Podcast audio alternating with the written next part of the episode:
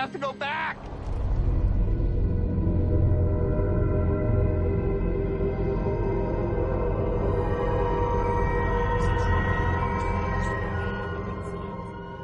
Pues la serie no está... Eh, yo creo que también es cosa de la actriz porque eh, eh, cuando Ay, están los, eh, otros supervivientes de la isla, eh, había roneo con Cindy, con la zafata. Con la. Pues tú di que sí, te lo pueden demostrar que Claro. no, pues ya está, que venga Ana Lucía. Ana Lucía te va a dar la razón. De hecho, Ana Lucía te va a decir, mira, yo era simplemente bollera. Lo de Sawyer fue para quitarle la pistola. Y ya está. No, pero puede ser bisexual. Sí, o sea, sí, de sí. hecho, cu- cuando era todavía un tabú, que aún igual sigue siendo, pero en ese momento lo permite aún más. Hombre, el tabú de la momento, bisexualidad. claro. Y de hecho, Michelle Rodríguez es bisexual en la, vida, la actriz en la vida real. Sí, sí. Entonces, o sea, yo creo que la actriz dio un toque ahí personal suyo. En plan, pues, lo que seguramente quería una tía fuerte, bla, bla. A ver, Rollo Lara Croft, eh, Tomb Yo pienso que Ana Lucía está mal escrita. Pero por una simple... O sea, mal escrita digo el personaje. Por una Sí. simple razón. Lo de que a la mujer fuerte la tiene que poner borde, desagradable. Siempre ese Totalmente, perfil claro. y es como, de verdad, no tenéis algo mejor que hacer. No podéis Sí. escribir un papel femenino bien. Totalmente. Eso estoy Y ahí es por lo que no me gustó el, el papel, el este. Es como la típica, es que además estábamos súper acostumbrados a ver este rol. Mujer fuerte que tiene que ser borde, desagradable, siempre mirando mal, siempre con el ceño fruncido. Sí. A ver, o eres débil o eres Ana Lucía. Y no, hay muchísimas mujeres. Hmm. Mira, a Sano la ponen muy débil y a esta la ponen muy fuerte, ¿no? Es Hmm. como que... Bueno, en el medio estaba Kate. Claro, pero Kate tiene... Kate es la sorpresa, pero porque Kate es un cliffhanger. Porque Sí. en verdad luego ella es demasiado buena. Totalmente. No, sí. no tienen perfiles. De, Claro, igual que de hombres sí que hay más perfil. sus actos malos. Sí. Que es una sorpresa el que sea una asesina, pero porque te sorprende porque es demasiado buena. Como. Kate, con esa carita, con esas pecas en la cara, puede matar a un hombre. Sí. Porque es un cliffhanger para la serie. Pero si me hubiese gustado. A ver, no, que no lo exijo, que evidentemente que no se había inventado el feminismo. Es que lo digo. No se lo había inventado el feminismo. No se había inventado, no, le voy a como, como tal, no, como, como positivo no. Oye, estamos grabando ya, ¿eh? De hecho, todo lo que ¿Ah, llevo- todo lo que estáis hablando me parece tan interesante. Mientras es que yo estaba daba- abriendo un vino. Daba por hecho volver a contarlo. Que esto es pues verdad. Es verdad, todo lo que habéis dicho de Claro, Ana Lucía. que no, que hemos dicho cosas horribles. El reality, el reality de Naya Nimri de Netflix. ¿Cómo se llama? Habéis sido grabados durante un mes. Soy, soy Naya Nimri. Pues ya me puedo ir por la puerta, entonces. ¿Por qué? No me, acuerdo cómo Cancelada. se, no me acuerdo cómo se llamaba ese reality. Lo vi la primera Insiders. temporada. Insiders. Estamos un poco en Que Insiders. tienen una segunda temporada ahora. Que no vi. No vi. No, no lo han sacado. No, sí la sacaron, que Sí, no sí. pasó por- sin pena ni gloria. Que no, que no la Que han te lo sacado juro aún. que sí, de verdad. Sí, sí, de Lo verdad. que pasa es ¿eh? que nadie la ha visto. Que no, era- sacaron la segunda mitad de la primera temporada. Que y ahora. no, que te lo juro, de verdad, hazme caso. Pon Netflix. Que hicieron promo y todo. Hicieron un ro- eh, preestreno y, y toda la historia. Bueno, bienvenidos. Bienvenidas. Bienvenidas a mi. mm, a mi. mm, a mi estación de Dharma. Hmm. Gracias por venir. A De ti. nada, gracias por invitarme. Se está acabando el verano. ¿Cómo estáis? Uh, menos mal. Eh, con ganas de que se acabe. Yo el año No que viene más. me voy a Islandia, yo creo. No Oh, pues me más. llevas. Yo no me lo puedo pagar, pero si me llevas tú. pues Vámonos a Islandia. Me parece. Qué horror. Planazo, aunque me estoy acordando de la canción esta de Groenlandia, esta que odio, de, porque es la típica de Tonti Vale. Pop, que todo el mundo se pone a bailar cuando sales de fiesta, en plan, "Eh, Groenlandia. Eh, no, no, no, gracias. Y con este calor menos. Eh, Miriam, soy una gafapasta. Hola. ¿Tienes algo que promocionar? No te he preguntado. Bueno. Tu, tienes tu Twitch, ¿no? Ah, bueno, eh, soy una gafapasta en Twitch y la claqueta metálica en podcast. Si Muy alguien bien. lo quiere escuchar, pues ahí estamos, encantado de la vida. Eh, ¿De qué habláis la claqueta metálica? Pues de todo, la verdad, lo que nos apetece. O Ah, sea, hemos hablado de Stranger Things, hablamos de, por ejemplo, los cambios en Netflix actuales y estamos pensando en el de Jordan Peele, uno especial. Ah, qué guay. ¿Qué te pareció Sí, a mí me gusta mucho Jordan. Peele, yo es que le defiendo a muerte. Sí. Entonces... Yo también, yo también, sí, sí, sí. Eh, no me- no- sus películas no me parecen perfectas, pero me parece que tienen unas ideas y unas Mm. propuestas y una mitología propia y todo maravilloso. Maravilloso. Totalmente. Y además este sci-fi ha sido súper refrescante en verano. Sí. Ver este sci-fi loco. Que no se ha visto nada. O sea, sí que se inspira en otras películas de noventeras eh, Spielbergianas, pero... El que está hablando es Rubén Linde. Ah, hola. ¿Tú tienes algo que promocionar? Sí, mi Instagram. No, Arroba Rubén to- Linde. toda la creatividad de Rubén Linde, que es bastante y burbujeante. eh, Chispeante. eh, chispeante, va, va- va a su Instagram. Es verdad. Es una cuenta que entretiene mucho, la verdad. A veces con hechos ilegales, pero... ¿Tú crees? que ro- rozo la ilegalidad. Ya, bueno, me suele pasar. Eh, eh, pero sigue hablando de Nope, que me estaba gustando. No, que me pareció un, o sea, una peli súper refrescante, me flipó. Eh, por ejemplo, eh, Déjame salir, déjame entrar, ¿cómo se llama? Déjame sal. Get out. De- Get out. que déjame Que salir. somos ingleses aquí. Get Out Idiomas, me flipó amiga. mucho más que As con Lupita. Pero esta me flipó. De hecho, me enamoré del latino. Del chiquito. De Ángel. Ah, bueno. Ángel. latino. Es que yo no sabía que era un personaje de la película y cuando lo veo Ah. en la primera escena digo, este chico es demasiado guapo como para Sí. ser un extra. Sí, sí, Sí, efectivamente. O sea, esa cara es, esa cara es increíble. Pero ojo, me pareció súper innovador y, y a favor de Gordy también. Soy Team Gordy. Tim Gordy, el programa. Gordy simplemente se rebeló contra los humanos que, que, que abusaban de él, realmente lo utilizaban. Sí. Yo, yo quiero seguir con el off topic porque es una película súper interesante. A mí me parece que eh, podemos debatir sobre si toda la, toda la parte de Gordy Sí. Aporta ¿Cómo, cómo, realmente aporta o no. mucho. Exactamente, una pregunta. No A mí me flipa. ¿eh? Me Luego flipa. paso un análisis que he escrito justo de la película, analizándola un poco todo. Y cuenta la misma historia. Es exactamente la Sí, misma, la de sí. Gordy Y los que la alienígenas. de los alienígenas. Sí, Animales que se rebelan domados contra los humanos. que se rebelan porque eh, ponemos el dinero por encima de nuestra seguridad. Total. Todo el rato. Por eso la aparecen, viralidad. por eso aparecen en esa reserva que, que bueno, eh, adiestra caballos para que en Hollywood eh, abusen de ellos, porque son abusos realmente.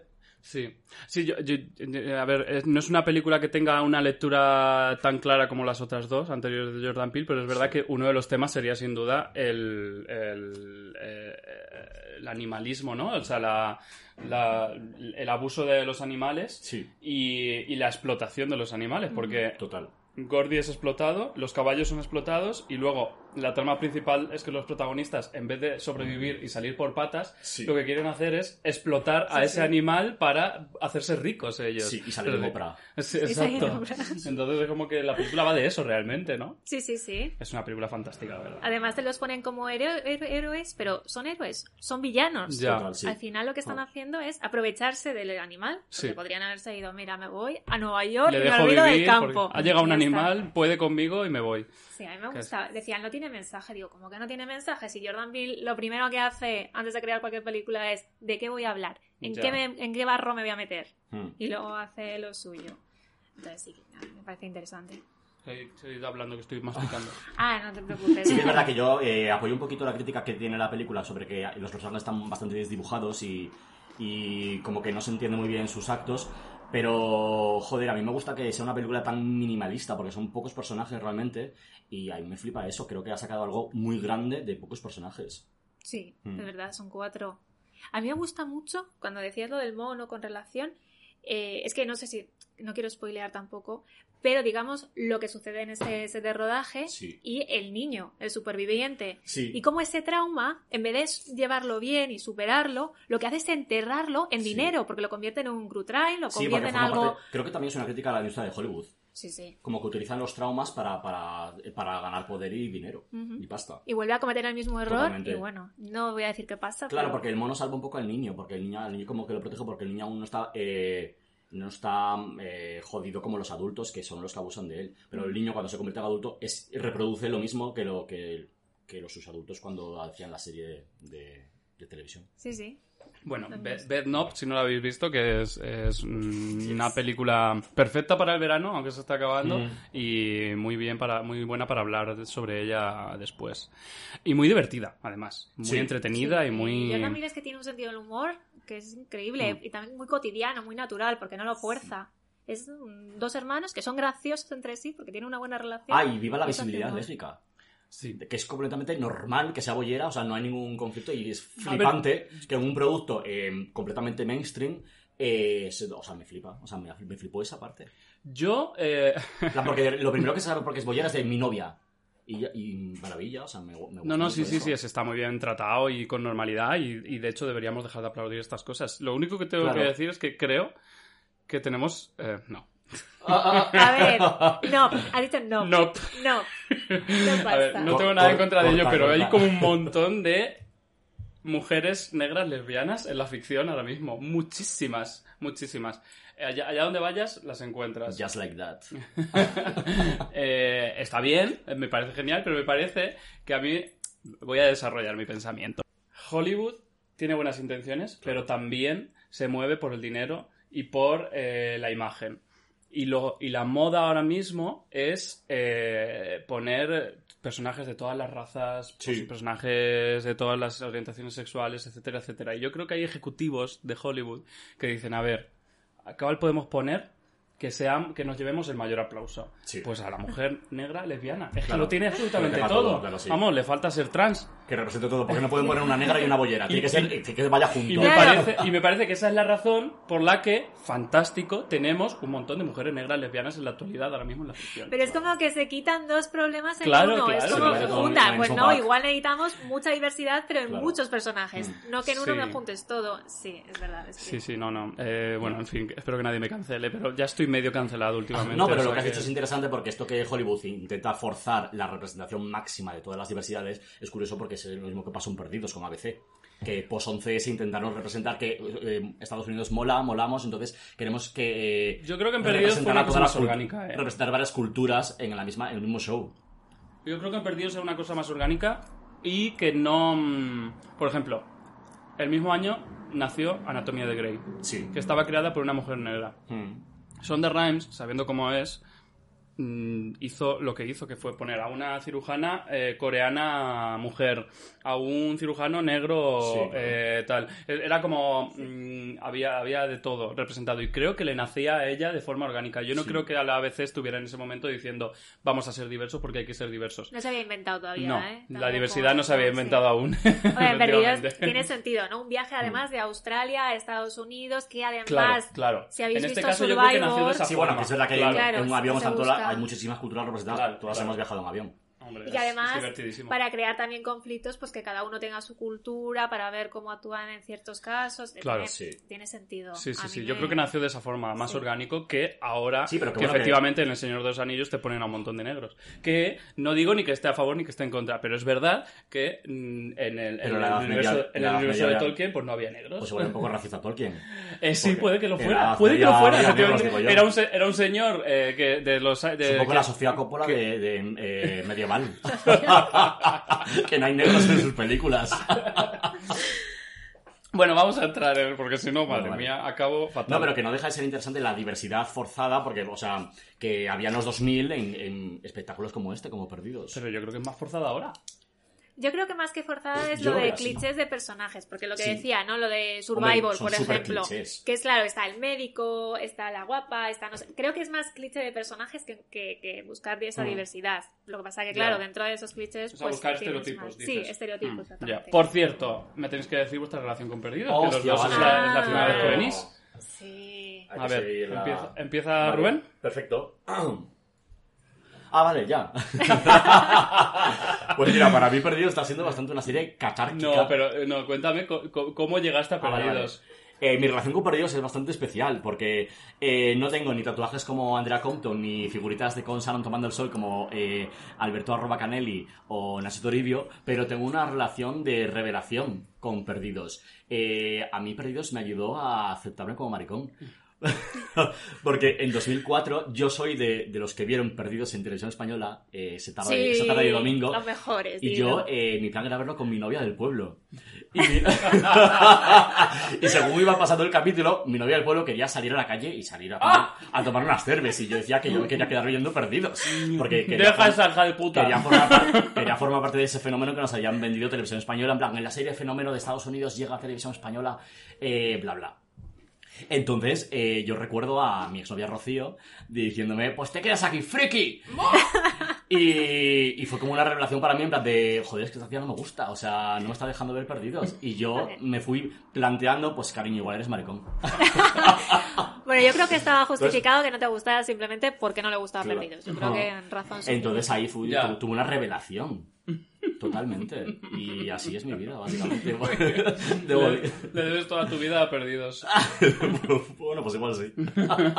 Y dices que, que el, el revisionado me estabas diciendo que... Exacto, eh, bastante terapéutico. De hecho, te lo he contado off the record, pero ver perdidos eh, con veintipocos años a ver perdidos con treinta y pocos eh, me está ayudando muchísimo a canalizar y a aceptar mi evolución como persona. O sea, personajes que no, me- que no me hacían ni puta gracia en su momento, como Said o yo que sé, Locke, que no me hacía ni puta gracia porque me cayó muy pesado, ahora me parecen flipantes. O personajes como, yo que sé, eh, Shannon también me flipa ahora. Y viceversa, Jack me encantaba en los 2000 y ahora me parece un puto hetero pesado que no me acercaría ni con un palo. O Charlie, que me encantaba en su momento porque la estética emo y tal molaba mucho el rollo grunge y ahora me parece eh, un antipático eh, que no me aporta nada. Ha envejecido tan mal como las fotos en las que salimos con los estilos de por aquel entonces. Totalmente. Eso no existe. Eso Twenty lo borró todo. Sí, de hecho es que es mi segunda vez viendo Perdidos. O sea, no la volví a tocar desde que terminó en, en aquel, mm, aquella madrugada del 4 con Ana García Señoriz. Una experiencia, desde luego. Total. Vivir eso también cambia, ¿eh? Fue alucinante. Yo recuerdo, ¿tú dónde viste el final de 4? Yo lo vi en la residencia de estudiantes. Vale, en 4. En, en cuatro, Vale. sí, en cuatro, a las cuatro de la mañana, con un montón de amigos. Qué guay. Pero bueno, lo, que pasa es que tuvo muchos problemas, ¿no os acordáis, Sí, no? sí, que claro. no se vio la mitad, que los subtítulos mal, entonces nos enfadamos muchísimo. Yo recuerdo enfadarme muchísimo con el final de Perdidos, que ya me he reconciliado, ¿eh? Sí. Pero en ese momento sí que lo pasé. Joder, yo soy de los que son fanáticos del final de Perdidos. De hecho, te lo he contado antes. Que yo, por ejemplo, lo que no lloro con mi vida real lo lloro con lo que analizo con la ficción. Y, por ejemplo, a lo mejor una madrugada que tengo algo, tengo mierda acumulada, me pongo el reencuentro. Ah, ¿puedo decir algo del final? Eh, No, me pongo reencuentro. Déjalo, bueno, déjalo que te lloras, hace llorar. lloras, Lloro, pero ya pasan cosas, pasan cosas y. Y me ayuda muchísimo, es muy terapéutico Perdidos. Yo es verdad que el final lo llevo. Lo estoy aceptando, lo estoy aceptando poco a poco. Se lo comentaba antes, que después de ver The Leftovers, pues me he reconciliado con él. Pero bueno, de todas formas, esto no es spoiler porque sabéis que el final de Perdidos, como pasa con Juego de Tronos, son polémicos. Sí, obvio. También es verdad que series que, de las que esperas mucho y llevas viendo muchas temporadas, es difícil que no te decepciones. Sí. O sea, es que hay, que hay que ser comprensivos con eso. Yo ya he dicho mil veces en este podcast que yo no me he reconciliado, no, no me he reconciliado con ese final y que estoy deseando llegar en este revisionado a la última temporada porque en mi recuerdo la última temporada es un despropósito mal escrito y el final en concreto eh, igual que el resto de la temporada. Ya, es- es- y tengo que verlo otra vez para ver qué pienso al respecto porque sigo pensando eso. Así que nada. ¿Y el principio cómo, cómo llegaste a A ella? eso. ¿Tú también esa- ese domingo? Ese domingo yo en televisión española, qué- es que ahí empieza la buena pero qué gente. aguje- agujero de gusano hubo Ya. ahí A que nos ver, llevó a todos a ver. también te Pero, digo. o sea, eh, ¿tenéis localizado cuántos millones hizo ese domingo? No, hay que Perdidos? mirarlo, hay que mirarlo. Porque, joder, o sea, he conocido mucha gente que vio ese domingo Perdidos en 2004. Y me hace mucha gracia preguntar, pero ¿en qué parte de España viste ese? O sea, porque me hace mucha gracia. en plan, Yo en Soria, yo en Asturias, yo en, en Segovia. Claro, ¿Dónde eso- claro, lo que iba a decir es que yo soy de Soria, no tenía mucho más que hacer. ¿De Soria? Sí. Creo que eres la primera persona que conozco de Yo creo que también. Hombre, esto como una minoría me debéis incluir. por favor. en todos los podcasts, podcast de España, os llamo, incluidme, minoría soriana. Sí, lo vi en televisión española porque no tenía nada mejor que hacer. Sí. Lo puse y dije, ¿qué es esto? Pues Claro, yo tenía o irme con mi novia a tomar cervezas o quedarme viendo Perdidos. Y obviamente me quedé viendo Perdidos. A ver, es que Perdí ya- una novia y me... Perdí una novia. Perdí una novia y tuve una relación de maricón, así que...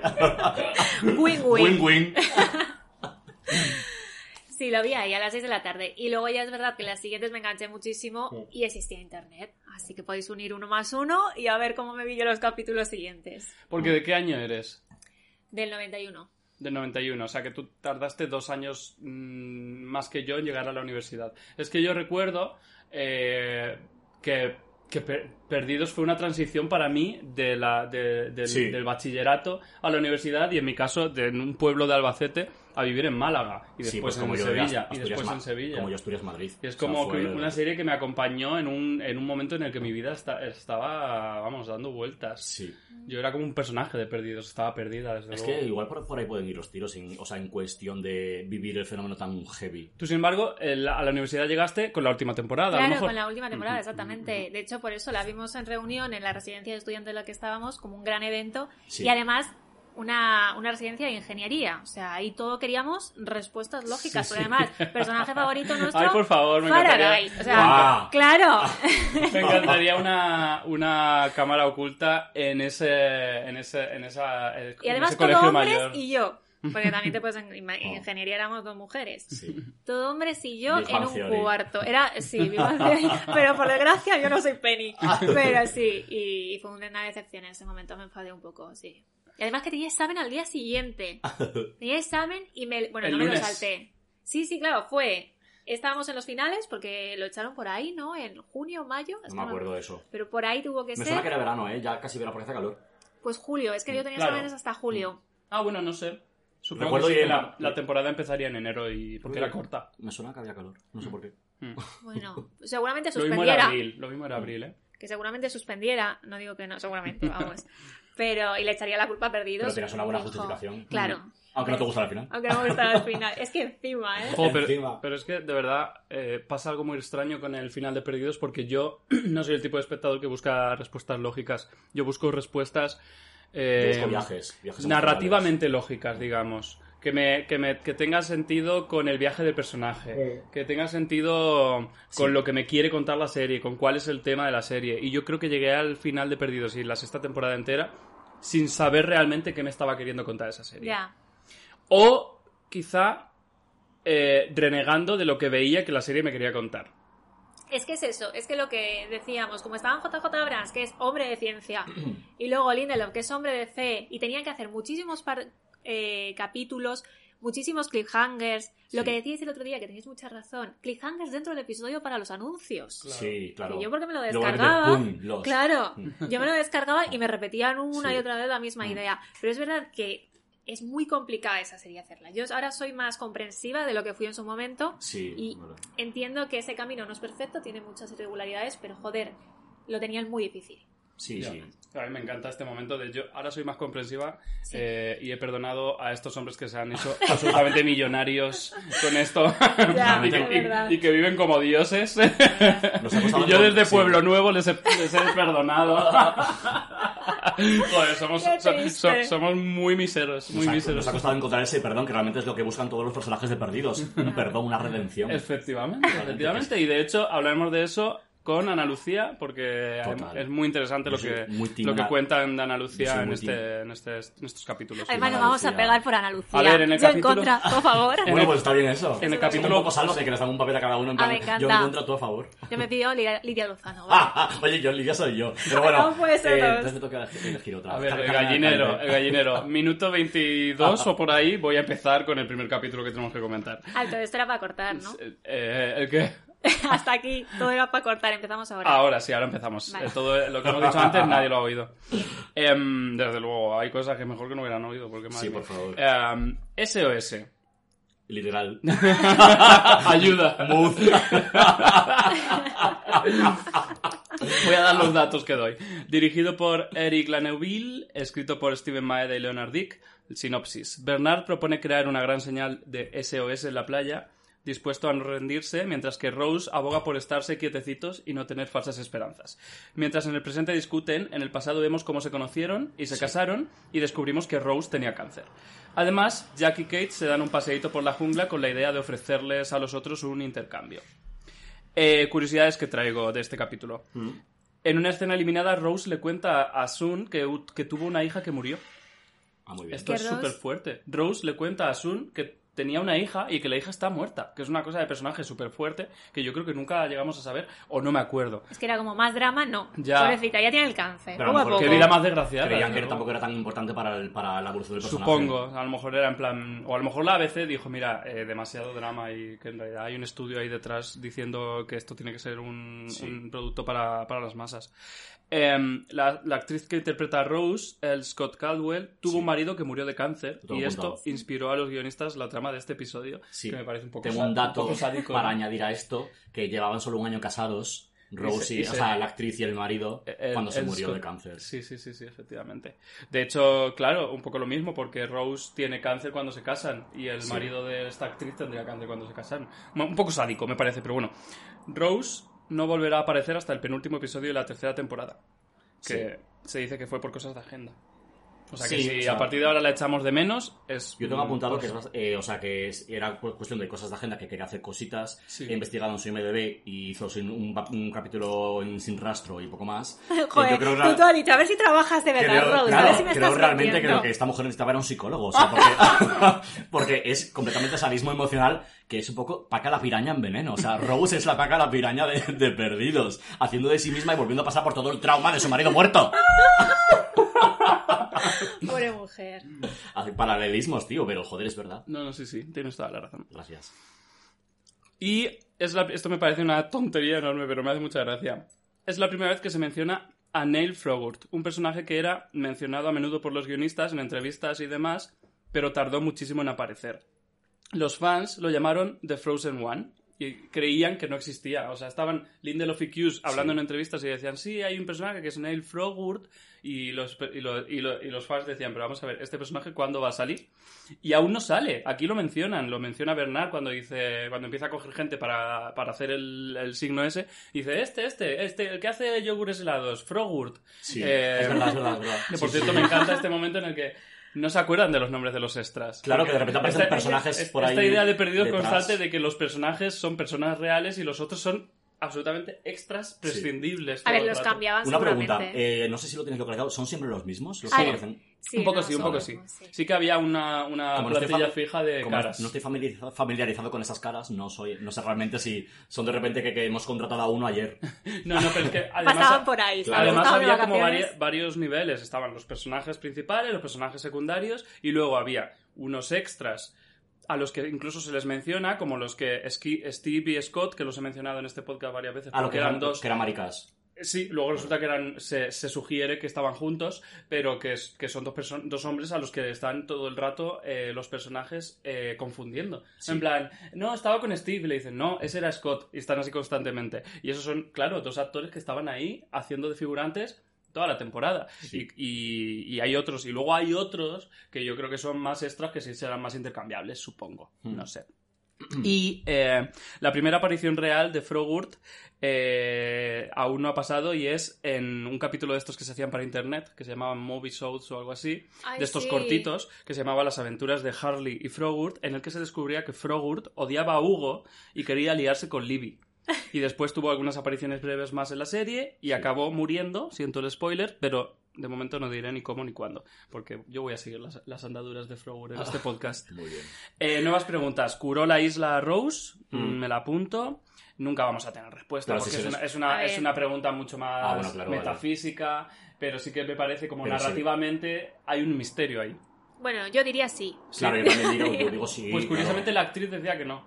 La Ah. actriz decía... Pues a por arte de magia. eh, La actriz decía Milagro. que su opinión era que la isla no la había curado y que si acaso, si estaba curada, que no, estaba, no, está, no, no está segura, que se había curado a sí misma. También es verdad que lo A dijisteis... ver, los actores son... Un poco escéptica la actriz. A También decíais el otro día que, claro, igual que lo- eso lo dijisteis, ¿eh? lo de lo de que Hugo ni engordaba ni adelgazaba, como que se mantenía igual, pues igual el cáncer igual se mantiene estable. Igual no va ni, ni remite, Ah, ni va puede para ser, atrás ni para ser, adelante. ser sino que se- ser, porque al final Es yo no voy a teoría. contar cosas, pero También te digo que. Hugo no adelgazara significa que el actor nunca se puso a dieta. Mira, ¿No? A ver, a mí me está pasando últimamente esto, en estos A meses también, que ni, ni engordo ni adelgazo, a pesar de que, bueno, ¿sabéis por qué? Porque mi sistema es, hago ayuno todas las mañanas y Uy, luego, yo no podría, y luego cuando como, me hincho. Ah, qué- Entonces qué buena- estoy, estoy como compensando Qué todo el rato estrategia. y lo que consigo es que no, no, no adelgazo, pero mira, tampoco estoy engordando. Yo conozco mucha gente últimamente que hace ayuno intermitente. Para mí Sí, sería- ese, ese. para mí sería imposible. No, pero ahora en la vuelta de las vacaciones he decidido, esto nos interesa, pero mira, ya estamos. Eh, a, la, a la vuelta de las vacaciones he decidido que no voy a hacer ayuno, que voy a hacer dieta bien. Porque claro, los ayunos lo que me pasa a mí como persona compulsiva es que me hacen creer que tengo excusa para después hincharme a Ya, comer. forma Ya. parte de todo lo que pilles. cuenta calorías si quieres. Yo lo hacía eh, cuando estuve a dieta, lo hice con una aplicación y me decía lo que comía, lo que tenía que comer cada día y ya está. Y comía eso. ¿Y no te quedabas con hambre? Eh, Es que yo comía mal, más que comer mucho. Ese es mi problema. Entonces no me quedaba con hambre porque por primera vez comía algo sano. Sí, ya, ya. O sea, que yo era la que, la que os iba a decir que cuando Hugo decía que en esa isla ni engordaba ni adelgazaba, yo me iría a esa isla cargada de una maleta con panteras rosas. O sea, porque a mí me encanta la ¿Has comida probado el helado de pantera rosa? ¿No? ¿Existe Es eso? asqueroso. No puede ser, Sí, imposible, me de- niego a de- creerlo. Yo no lo he probado, De donuts y de pantera rosa. Están asquerosos los dos. O sea, yo los probé porque soy de probar todas las putas mierdas que salen, pero esos están asquerosos. Pero pantera rosa, no, no, hay asqueroso y pantera rosa en la misma frase no lo acepto. Bueno, ¿qué tengo que comentar de este capítulo? Que yo no recordaba que hubiera un capítulo de Rose y Bernard. No sé si. Ah, yo sí, No. yo sí, fíjate, se me quedó grabada porque es la única pareja sana, bonita, con Cero- un final súper romántico Sí. de perdidos y se me quedaban muy grabados. Ya, pero mira qué curioso, porque tienes la perspectiva de los 2000 cuando era más pequeña, porque yo creo también que eran cero tóxicos, pero aquí me estoy dando cuenta de que Rose le miente a Bernard. Vale, pero le- llegan a la isla con una mentira, eso es tóxico. ¿Pero tú crees que mentir es, es toxicidad? Bueno, Yo, no, yo no estoy tan seguro de eso, ¿eh? a ver, sí que le miente para, para sal, porque ya como será sus últimos días, para que eh, no se esforzara en, en buscarle una, No te sal- preocupes porque haga ruido el vino. una Ah, salvación. no, que le iba a para, para buscar una salvación y que está, vivir los últimos días lo mejor posible juntos. Yo creo que una Creo mentira, que es una mentira bonita. una mentira bien intencionada no tiene por qué ser tóxica. Pero sí que es verdad que ella le ve haciendo todo lo que hace para que le, sal- Claro. para que le salven. Entonces, cuando ya no encuentra otra forma, de, "Mira, tengo que decírselo ya. Fíjate Luego es que- precioso eh, el momento que se lo cuenta y se abrazan y Bueno. dicen, nos quedaremos en esta isla toda la vida, no te preocupes, bebé. Exactamente. Fíjate que varias cosas pensando sobre la relación de Rose y Bernard en este capítulo. A ver, esta serie siempre está. juega con las expectativas, Vale. ¿vale? Eh, ¿Qué pasa? Primero jugaron con la expectativa de que como Rose era negra, cre- creí- creíamos que, la- que su marido iba a ser negro. Sí. Y de repente es blanco. ¿Qué pasa? Que son, son mayores. Son, están no en, la, no en la tercera edad, están en la mediana edad, pero están saliendo de ella, digamos, despidiéndose de ella. Y, y Es tú- como su última oportunidad en el amor. Es no, es precioso. pero eso. hasta este momento tú pensabas que era una pareja que llevaba 20 años Sí, juntos. sí, Ya, sí, eso es verdad. 30, 40. Sí, sí. Pero por el, de amor, el repente- amor que se profesan entre una y otra. Claro, y, y de repente en este. Y claro, y además, como se tienen que encontrar, ese viaje por toda la isla hasta encontrarse y tal, y es como, por fin se han encontrado, llevan toda la vida juntos. Eso, eso es lo que yo pensaba. Ya. Y de repente la- los flashbacks te cuentan que no, que se conocieron hace dos años, eh, a los cinco meses se pidieron, le pidió matrimonio a Bernard Rose, Sí. se casaron, y vamos, que, que el, el vuelo en el que eh, se estrellaron en la isla era el vuelo de vuelta de su luna de miel a Estados Sí. Unidos. Eh, o sea, que llevan nada casados. Eh, es una relación bonita, pero sí que me hace gracia en este capítulo cuando Bernard se pone en plan, venga, tenemos que hacer la- la- la- los si- el signo del señal, venga, sí. tal, no sé qué. Ella le trata fatal. Sí. Ella le trata muy mal, le, le- le deja mal delante de todo el mundo. Dice, dice, pero no quieres esperar a que venga Jack. Y le dice, le dice, porque le dice Bernard. Ya, le dice Bernard, pero ¿y, y Jack quién es? ¿Es el presidente? Es Sí. que me encanta esa frase. Es, es un médico. Y le dice Rose, ¿y tú eres un dentista? Es como, eh, Oh. me, me parece, Ya. por una parte horroroso y por otra parte me, me parece que es una relación muy real. Que hay, que hay parejas Sí. y, la mía, y la mía a veces es así. Ya, pero- ¿Qué, qué pasa Sí, esto? La, la actitud de Rosso en ese momento es para joderle, para que deje de hacer eso y Claro. ya está. Porque ya lo que quiere es quedarse en la isla porque sabe que, o sea, cree el personaje, no, la, no soy la actriz, pero el personaje cree que la ha curado la isla. Sí, pero no se lo quiere decir tampoco para que no sienta él que no ha hecho nada por ella, porque de alguna forma él se siente como salvador. Por eso Sí. digo que no creo que sea tan egoísta como generosa Rosa en ese sentido, porque es mi marido se siente bien porque me ha salvado la vida, porque ha hecho todo por mí, porque ha tenido fe, porque la fe es algo también importante dentro de la Sí, serie. total. Ha tenido fe en esto, no quiero romperle esa esperanza y por eso tengo que impedir que haga el SOS. Ya. Que también te digo, es lo primero que haría en una isla, poner un SOS, porque Ya. nadie lo hace. Lo hace en la segunda temporada. que le llega, que le llega a Echo Charlie y dice, ayúdame a poner el sol. Dice, no, vamos a hacer una iglesia. Que me parece algo súper útil. Claro, Ya, pero es que, es, es que también este capítulo vuelve a mostrar esto que hace esta serie de, poner, de, de crear dos bandos. Sí. El bando que quiere escapar de la isla y el Sí. bando que ha decidido que esa es su nueva vida. Y eh, ese- es- esa, esa fricción está durante toda la serie. Sí, sí, Ah, Vamos, sí. hasta las últimas temporadas. Sí. Y, y desde el principio. Y aquí se ve claramente en Rose y Bernard. Y eh, aunque aquí hay una razón más allá de eso, y, y en eso, y en la gente que dice, pero sí, ¿para qué vamos a poner un SOS si ya estoy creando una iglesia? Si es que ya, es, me pa- es como me pasa a mí cuando ya me, me, Ya lo me he tenemos hecho la idea de algo y es como, hija, ya no. yo- ¿Que me vas a ofrecer una solución? No, ya me he hecho la idea de esta mierda, ya me quedo a vivir en esta isla. y, y- y me parece lógico. Y yo viendo esta serie, Joder, pero está mucho mejor que su vida real. Claro, es que yo últimamente estoy pensando Claro. cuando veo la serie que ojalá estar en Ya, esa pero, por favor, ¿quién- Es todo tan sencillo. ¿Qué, Además- qué fan de Perdidos no ha Que tengo que ir ahora por mango, isla? tengo que ir a por mango ahora, pues estoy- pues, me Claro. paso la mañana eh, buscando mango, eh, que de repente selva. aparece un desconocido, pues cariño, lo meto ahí y le, anema- y le amenazo un poco, un poco y estoy entretenido. Pero nuestras vidas son mucho más tristes y Sí, sí. complejas que las de esta gente. Es más, Sí, siendo objetivos, da- les dan comida, ¿vale? Que lo Además- en capítulo. además- o sea, hay un tío que me nadie sa- Mercadona con un carrito. que nadie sabe de dónde sale la 24 comida. de agosto. Eh, que de verdad, eso es un ir a cazar y no lo que hacían antes. Por eso pasa mal. Que yo es que no tengo fuerza. Es que tú me has visto abriendo antes el agua. No puedo. O sea, eh, y además, las enfermedades se curan. O sea, llevadme a esa Pero lo, isla. lo saben Locke y lo saben Rose, Ah, bueno, realmente, sí, claro. ¿sabes? Y mola mucho este capítulo porque deja entrever para el espectador que es una- es algo- esa isla es un lugar mágico de electromagnético. O sea, de hecho, el curandero de Australia le dice a Rose, aquí no te puedo curar, pero hay sitios en el mundo Ajá. que tienen una fuerza brutal que pueden curar. Ahí deja, son pistas al espectador para que diga, joder, aquí esto es importante. Sí, sí, y, sí, sí. y luego también, ¿por qué Rose por que está. Claro, ¿por qué Rose sabe que está curada? Porque ella ha visto a Locke en silla de ruedas y ahora está caminando ahí como un Don Juan. Sí. Entonces dice, uno más uno, dos. Si este se ha curado, yo también, porque no estoy muerta, Sí. evidentemente. Es- ese momento eh, que está al final del episodio, yo viéndolo pensé que mm, no es uno de los mejores momentos de Perdidos, de estos de momento de revelación de Locke en la silla de ruedas, de mm, cosas así, de bueno, de cosas que llegarán más adelante. Cuando Perdidos sabe muy bien construir un momento en el que de repente te explota toda la información en la cara con dos planos. Sí. Sin embargo, aquí no ocurre eso. Aquí, ¿por qué? Porque no hay una forma de mostrarlo visualmente, ¿no? De repente ella dice, no, es que estoy curada y tenemos que creérnosla. Es una, o sea, es, eh, cuando perdidos Claro. en otras ocasiones ha sido mucho más ágil a la, y, y efectiva a la hora de, de- de- de- de- de dar revelaciones, visualmente sobre todo.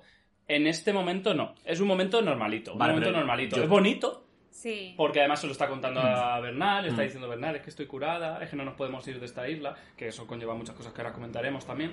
eh, pero, pero no es un momento súper potente, curiosamente. Pero en los ojos de Rose, o sea, yo. De los momentos hecho, que se te, que se te Sí. graban de esta No, se lo no, volví a que ver no esta es. mañana, el, el capítulo de Rose y Bernard. En los ojos de Rose, yo creo que la intención de es- no podemos salir de esta isla, la isla me ha curado, está pensando en que él ya sabe que a Locke también le ha curado la isla. Sí, sí. Ya, ya, sí, sí, sí. sí. Porque acaba de pasar la escena de que en el aeropuerto se encuentran, le caen- se le caen las pastillas y se las eh, devuelve Claro, claro, eh, claro. Locke en la silla de ruedas. Sí, sí, es la forma que tienen de Claro. explicarlo. Mm.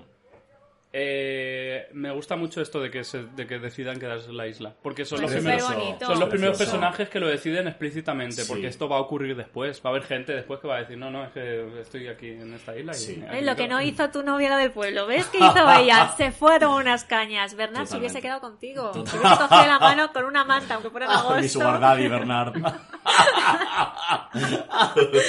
Oye, el sugar daddy era Locke. Locke es muy sugar daddy. Pero, de verdad, Sí, sí, sí.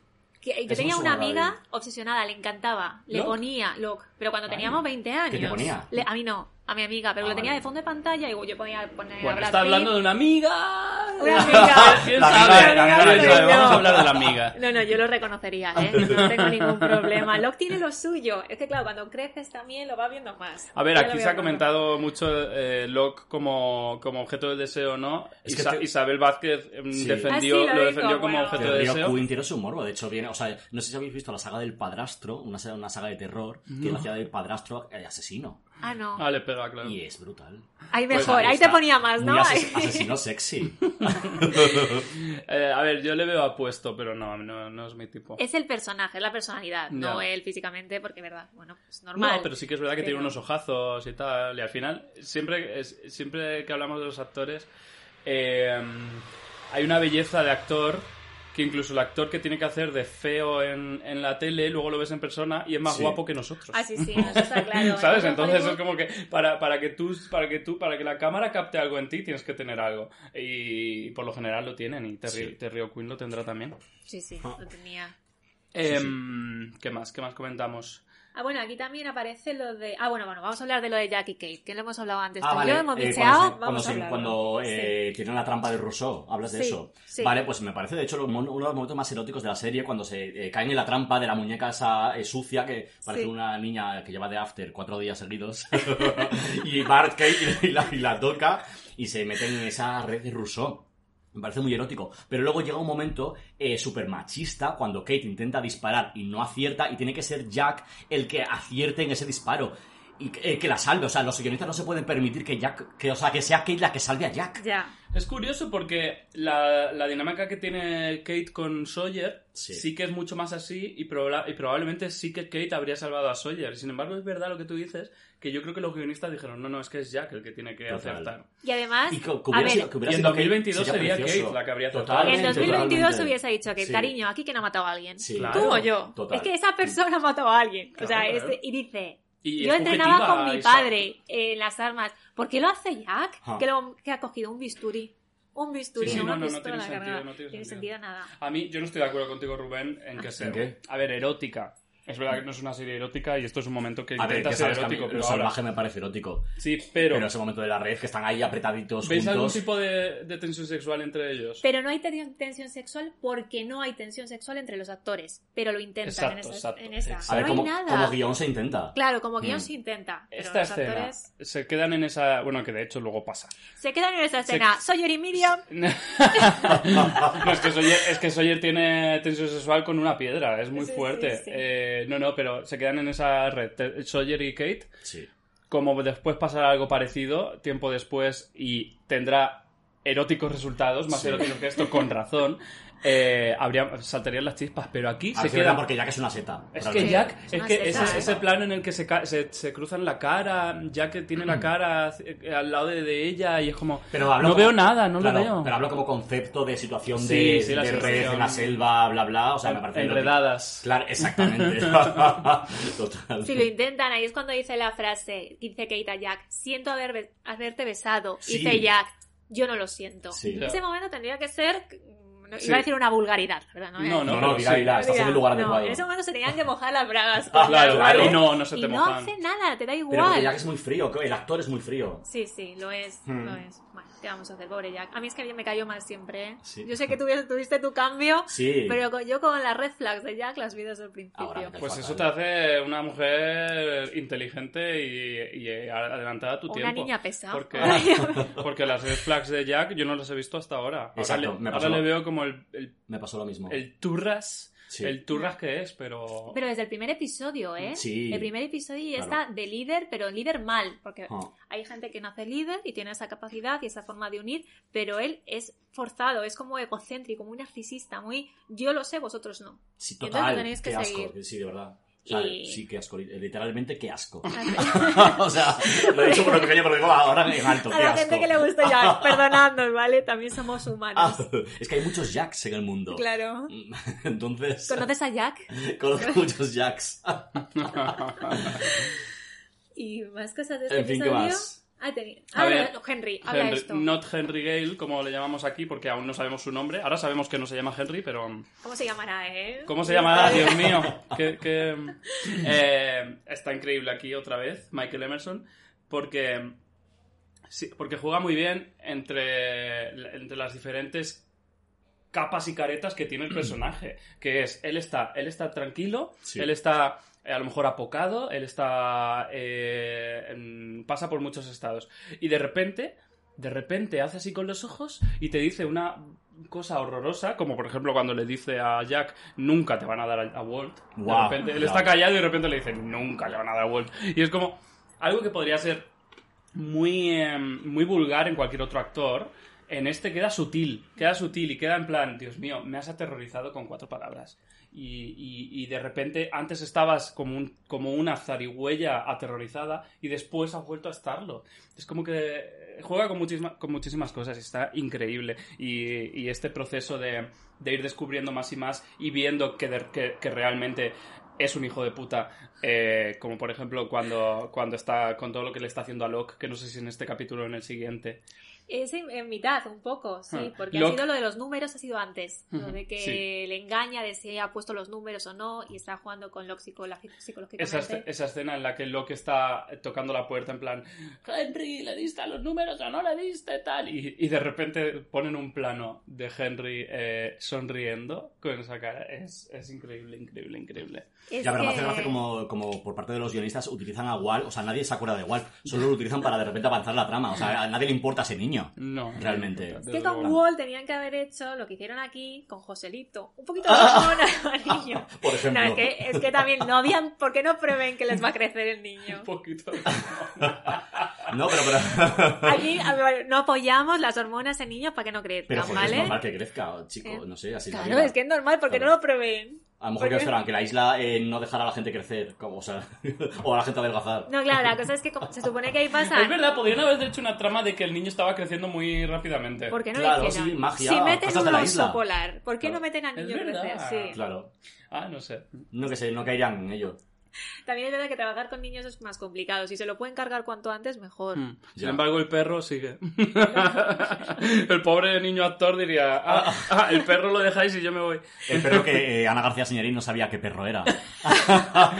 Pero de repente aparece un perro que ya no se había visto la serie, por lo visto. Bueno, da igual. Eh, Ana, te quiero. Es buenísimo ese personaje. El No Henry, ¿no? Lo Sí, vamos a llamar. No Estaba Henry. a punto, ¿eh? Porque lo tenía que haber apuntado con otro nombre. No Henry. Es el mejor personaje de la serie, yo creo. Mola mucho. Hmm, es Bueno, increíble. igual no me- mejor, La pero evolución que luego va teniendo. Pero El aquí ya, aquí, ya, manipulador. aquí ya es increíble. Sí, sí, sí. sí Ya aquí ya es manipulador. Con las, con las miradas manipula mucho a Locke. Sí. eh, intelectualmente, en plan, te están utilizando. Tú para nosotros eres muy válido, pero para ellos no. Sí, sí, sí, sí. Y es que el actor es así, porque no sé si sabéis que está en la serie de Evil, no sé si la conocéis. Es Mm, una he visto- serie la sci-fi. cuatro capítulos. Pero lo han quitado de Movistar Plus y no puedo seguir. O sea, en Movistar Plus solo está la última. O sea, puedo seguir bajándomela. Ya veré lo que hago. Qué desastre. Pues no está mal, Evil. Y sale él y él sí que hace aquí villano 100% tal. Y de verdad, esas caras que pone a mí me recuerdan mucho a Perdidos y por eso me gustan más. Mm. Pero el actor es, es que sirve para esto. Hmm. Sirve para ser malo. De hecho, bueno, en este, en este podcast ya se ha comentado, pero él y Carrie Preston son. son Sí, pareja. matrimonio. Son pareja. De hecho, puedo decir un spoiler. Bueno, es que realmente no es un spoiler, pero no, no es para nada con la trama. Que Carrie Preston hace de la madre de Benjamin Linus. De. de... Perdón. No sé quién es Benjamin Linus. ¿Quién es Benjamin Linus? Nada, está hablando de Linus. el Hace de la madre de. Henry. ¿Puedes cortar esto? No. no. Carrie Preston, la que es mujer en la vida real del actor eh, Michael Emerson, hace de madre de Henry Gale. Muy bien, muy, bien. bien. Muy bien, Para cariño. quien no le hubiera quedado claro que Benjamin Linus es el nombre de Henry Gale. Muy bien, cariño. También le digo, es un nombre, ¿eh? tampoco tiene No, gran no, no importancia en la trama. no Sabíamos que no era su nombre eh, el otro, así que no pasa nada, lo superaremos. Que mm, eh, también me encanta la, la- la trama de Locke empezando a dejar su relación tóxica con los números. Sí. En plan, él va poco a poco en plan eh, que le dice a Ana Lucía en algún momento, pero no vas a pulsar el botón. Y, Tu botón, tu botón. Y dice, no es mi botón. Sí. me encanta. Te estoy siendo gilipollas haciendo esto. Sí. Me siento gilipollas. Luego también tengo apuntado una cosa de este capítulo ya por fin, para finalizar. O sea, que tengo puesto que Sawyer como delincuente vacilón me pone muy cachondo y que sus referencias maricas, porque de repente tiene referencias maricas eh, culturales de la cultura pop, le llama Norma Rae a, a Bernard, que Norma Rae es una peli por la que Sally Field ganó el Oscar, en la que recluta, o sea, trabaja en una fábrica de textil y recluta a un ejército para sindicalistas. Sí, sí, que es un poco lo que hace Bernard en la isla, que luego se queda sin nadie. Sí, lo- los... em, O sea, que Sawyer haga una referencia a una, una película tan marica, me parece. Los guionistas se lo pasan genial poniéndole referencias a Sawyer y muchas de ellas no tienen sentido que un hombre sureño, paleto como es él, se las sepa. Sin embargo, sí que juegan constantemente a lo que decía antes de, de, de las expectativas, porque al final es un tío que está leyendo todo el rato. Sí. Eso es Está verdad, leyendo ¿eh? todo es el muy rato. leído. De hecho, es muy leído y me encanta y me parece Pero, favor, un delincuente leído, qué sueño. Sí, O sea, todo lo que queremos. qué puto sueño.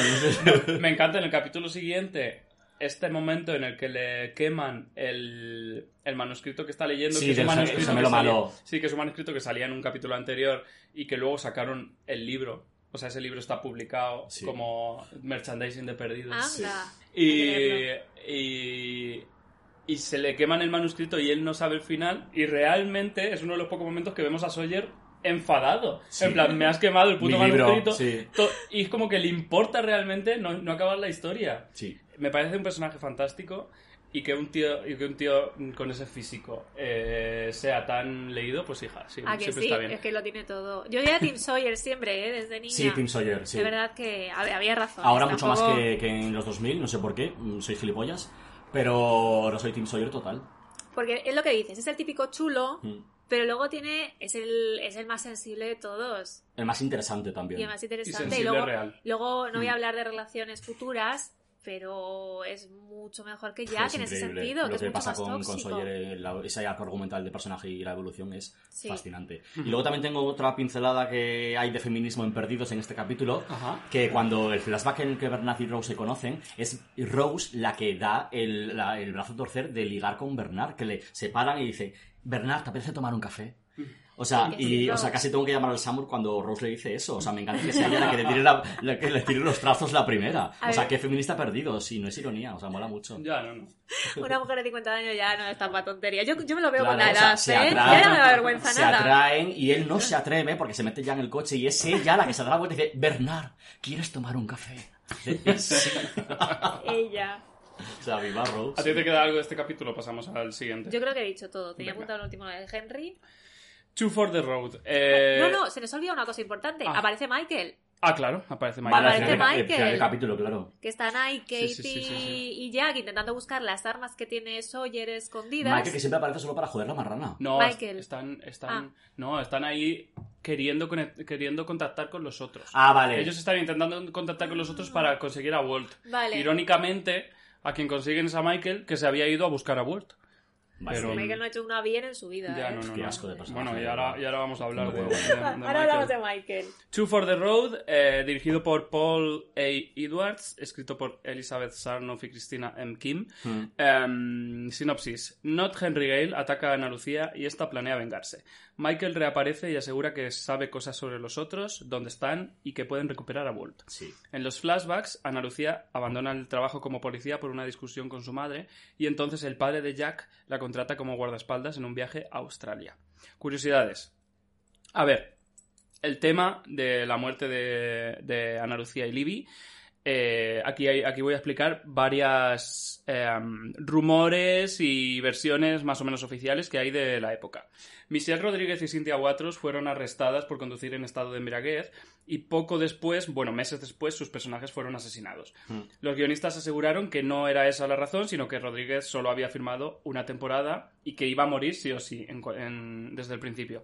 Según ellos, al ver que Ana Lucía no gustaba, pensaron que su muerte no iba a ser lo suficientemente potente y decidieron matar también a Libby porque no se les ocurrían, y esto me parece increíble, tramas para ella. Esto es lo, Eso menos, mentira. lo es menos creíble de todo, es es que, es que digan los guionistas de Perdidos que no se les ocurrían tramas para ella y la mataron por Y eso. además que queda en duda una cosa de Libby, lo del psiquiátrico. Claro. ¿Y Sí. dónde conoce a Hugo? De esto- de esto hablamos Ah, perdón, ahora. perdón.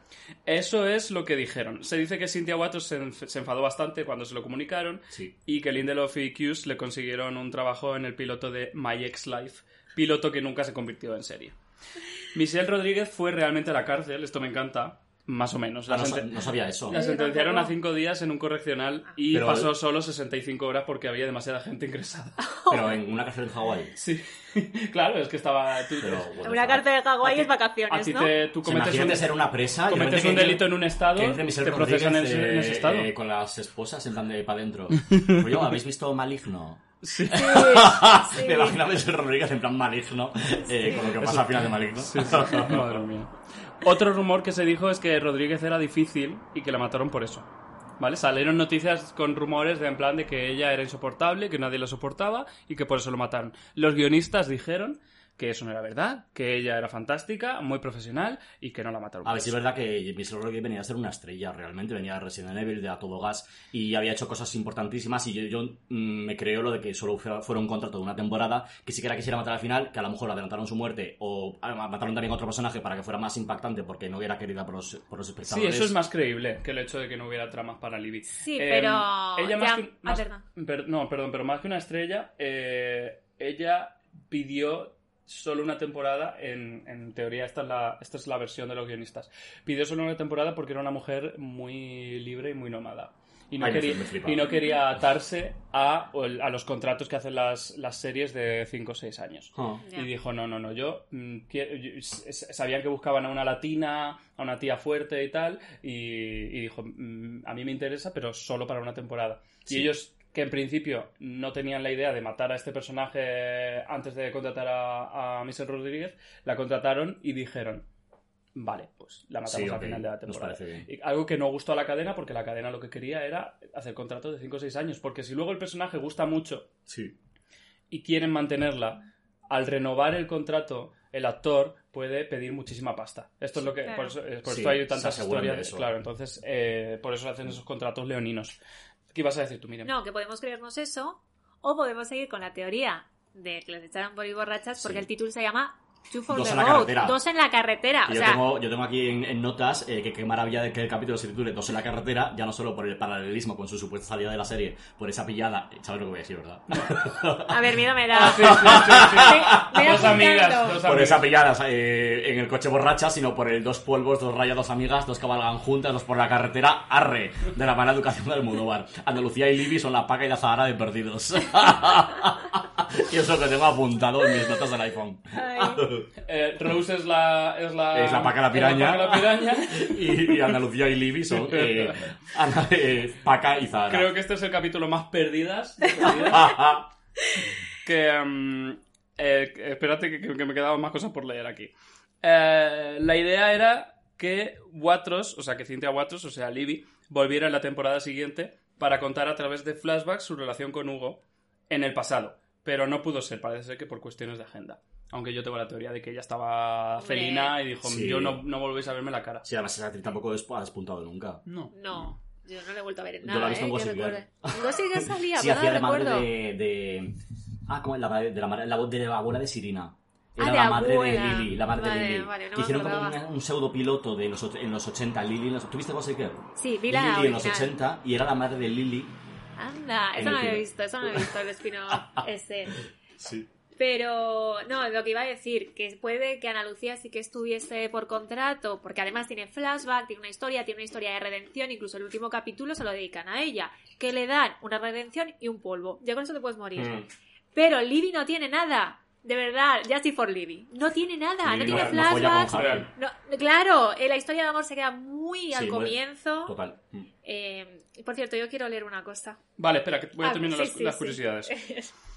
Este episodio fue nominado al mejor guion de un episodio de drama en los premios del Sindicato de Guionistas. Sí. Que me parece. Lo tengo apuntado. Me parece guay porque. mm, a ver, no muchos capítulos de Perdidos están, están nominados. Y este en concreto, matando a un, a un personaje tan controvertido Sí. y tal, mm, es que es un, es un episodio realmente muy bueno. ¿eh? Sí, Sí. No solo por el final, es un capítulo muy bueno. ¿Y tienes apuntado a quién ganó, a quién le ganó? No. O sea, eh, ¿Qui- el, ¿Quién, el- quién se llevó el premio? el piloto de Big Love. Anda. Ah, bueno, el de HBO. O sea, estaban nominadas eh, El ala oeste de la Casa Blanca, Battlestar Galáctica y Estudio 60. Ah, mira. y, perdi- y Perdidos y. Love. Cariño, ahora tenemos pick de series y tenemos todas las series del mundo, pero eh, esa jornada ojalá la tuviéramos ahora. Eh, y luego la última tiene el único crossover triple de la serie. A ver. Esta escena, esta escena en la que están Ana Lucía y el padre de Jack en el coche. Ah, coño, vale, sale Sawyer, Sawyer, Sawyer, Sawyer, es verdad. Abre, a- a- abre, Sí. y se- abre la puerta del coche y Sawyer se estampa Sí. con ellos. Es el, es el único crossover triple en un flashback. Pero es maravilloso que ocurra esto porque es como la vida real. De repente no, no encuentras a alguien y de repente me suenas de algo y no sé de qué. O sea, te he encontrado en otra vida. En otra todo en. Madrid. En- Sí, totalmente. Ayer lo hablaba. Madrid es un pueblo. Off topic total. Perdona, es que- no te encuentras con el ex. Mm. Es, es que si te Claro, encuentras con el ex, literalmente, es que hasta en eso miente esa mujer. Porque es una ciudad en la que hay energías que te llevan a, a Sí. encontrarte con gente que conoces. Ah. Yo anoche fui a recoger unas pizzas a un Domino's que está lejos de mi casa, que, en el que ni siquiera eh, era la tercera vez que iba en siete años. Y al entrar me encontré con mi primo de mi pueblo que, Guau. está, que, que está cuatro días aquí de visita y que Qué fuerte. ni siquiera habíamos quedado. O sea, Sí, o sea, es que es magia. O sea, es, es perdi- Perdidos, Es perdido. perdidos. Perdidos, todos O sea, estamos, conectados. estamos escritos por ¿qué, Lindelof. qué ibas a...? qué- qué- Estamos... Grinder es el humo negro. ¡Ah! Literal. ¿Qué ibas a leer, Miriam? Ah, no, yo es que eh, igual que vosotros habéis estado investigando con curiosidades y con datos serios, Venga. ¿vale? Yo me he metido en los foros de 2006 de Perdidos. Pero esto me parece increíble. ¿Qué foros son esos? Ahora ya no sé, es que no me acuerdo cómo se llamaban, pero si te sigues metiendo hay gente que no ha quitado el dominio y que sigue pagando por algún motivo el servidor y son los típicos foros que te salían es muy cuadrados con Sí, muchos colores amarillos, el título de Perdidos firmas- pegado. Con firmas con, con, con fotos y GIFs. Sí, exactamente. La foto aquí, el texto aquí súper descolocado, todo fatal, todo feísimo. Pues siguen existiendo algunos y evidentemente me he metido en ellos. Yo, me, yo he investigado ahí. Y es que estaba leyendo lo de la, eh, el capítulo este, que además era un epitafio a Ana Lucía. Y en el, na, el- la entrada era normal, era un chico escribiendo una entrada normal sobre el capítulo, pero los comentarios eran donde, donde está la magia de las cosas, la gente escribiendo. Es que eh, he decidido que leer en mi móvil, que es súper pequeño, y no veo.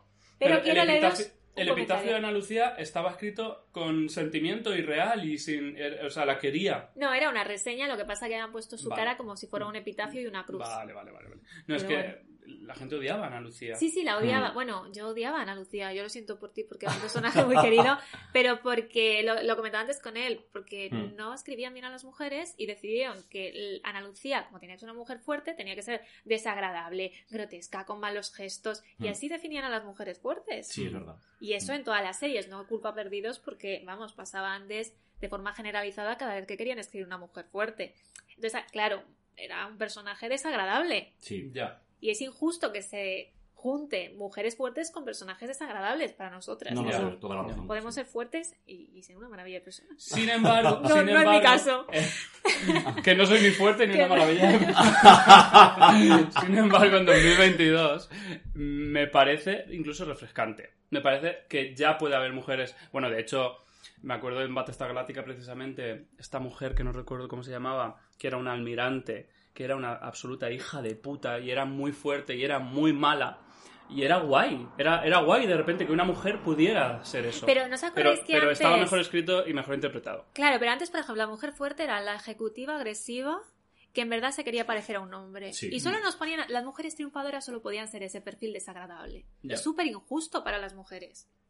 Porque se puede ser triunfadora y, y tener uno, muchísimos perfiles, igual que los hombres, un abanico enorme. No tenemos que ser ese estereotipo, de ejecutiva agresiva. Hablando de clichés nombre. machistas, eh, en este capítulo dan un paso para atrás porque Ana Lucía usa su sexualidad para conseguir la pistola de Robar la Sawyer. alarma de, de Sawyer, es Pero verdad. después hablamos de eso. Vamos, a- ¿quién, vamos ha, a- quién ha follado para obtener algo a cambio? Antes de ayer. No, hija, llevo bastante sin follar, la verdad. Foro 2006. Venga. Un señor random de Venezuela. A mí- Sorpréndeme. Dice, me parece demasiado estúpido que hayan matado a esas dos carajas. Pónganse a ver por qué carajo iba Libby a buscar unas mantas en la escotilla si cada vez que pasan escenas de la playa están las mujeres lavando y tendiendo sábanas. Lo cual Ah. es verdad. Lo cual es verdad que siempre está... A ver, razón no le falta. Dice, qué Sobre todo nulas... Zoom. Además aquí dramatismo. Dice, qué nulas esas muertes. Qué nulas. Además que nadie se puede echar unas birritas, cervezas para aquel que no es venezolano. ¡Ah! Vaya no. Y de ahí después irse en su auto para su casa. ¡Qué ladillas son! Por esa tontería, y aquí viene la estrella y la bomba, dice, por esa tontería vamos a dejar de deleitarnos con los cuerpos sudorosos de Ana Lucía y. Ay, por favor. Se describe 2000. Los 2000 se describen Qué- en esa frase. Es como, no, han matado mujeres, me da igual. Se me ha ido mi paja de la noche. Se me ha ido. No, pero escucha, eh, leyendo también cosas serias, como tú dices, me ha llevado a leer una noticia que hablaba de la muerte de Ana Lucía del momento y, y decía sexy actress Michelle Rodríguez, Uh. no sé qué, no sé cuántos, y era un medio serio. Es que los 2000 eran fuertes. O Que muy fuerte. Sexy No, no, era muy fuerte. actress. Que ojalá, se- ojalá, O sea, los 2000 ojalá algún día llegara a eso, es ser el- sexy actress Javier Pérez, pero... Esa etiqueta. Te llaman sexy astros Pero, Javier pero, Pérez. pero, pero Ya, está ya, mal, está totalmente. mal. O sea, es que se, los 2000 es el pic del periodismo. De hecho, hay una portada famosísima de Britney Spears, que, de que creo que Use Weekly, que decía viviendo como una enferma mental. O sea, y, y era- y la, la portada era ella y sus hijos viviendo Sí, como sí, una enferma sí. mental. O sea, era el pico. Luego ya sexy actress, a ver, que es diferente, obviamente, viviendo una enferma mental, pero, pero que es doloroso de ver ahora. O sea, what the fuck, o sea, qué necesidad.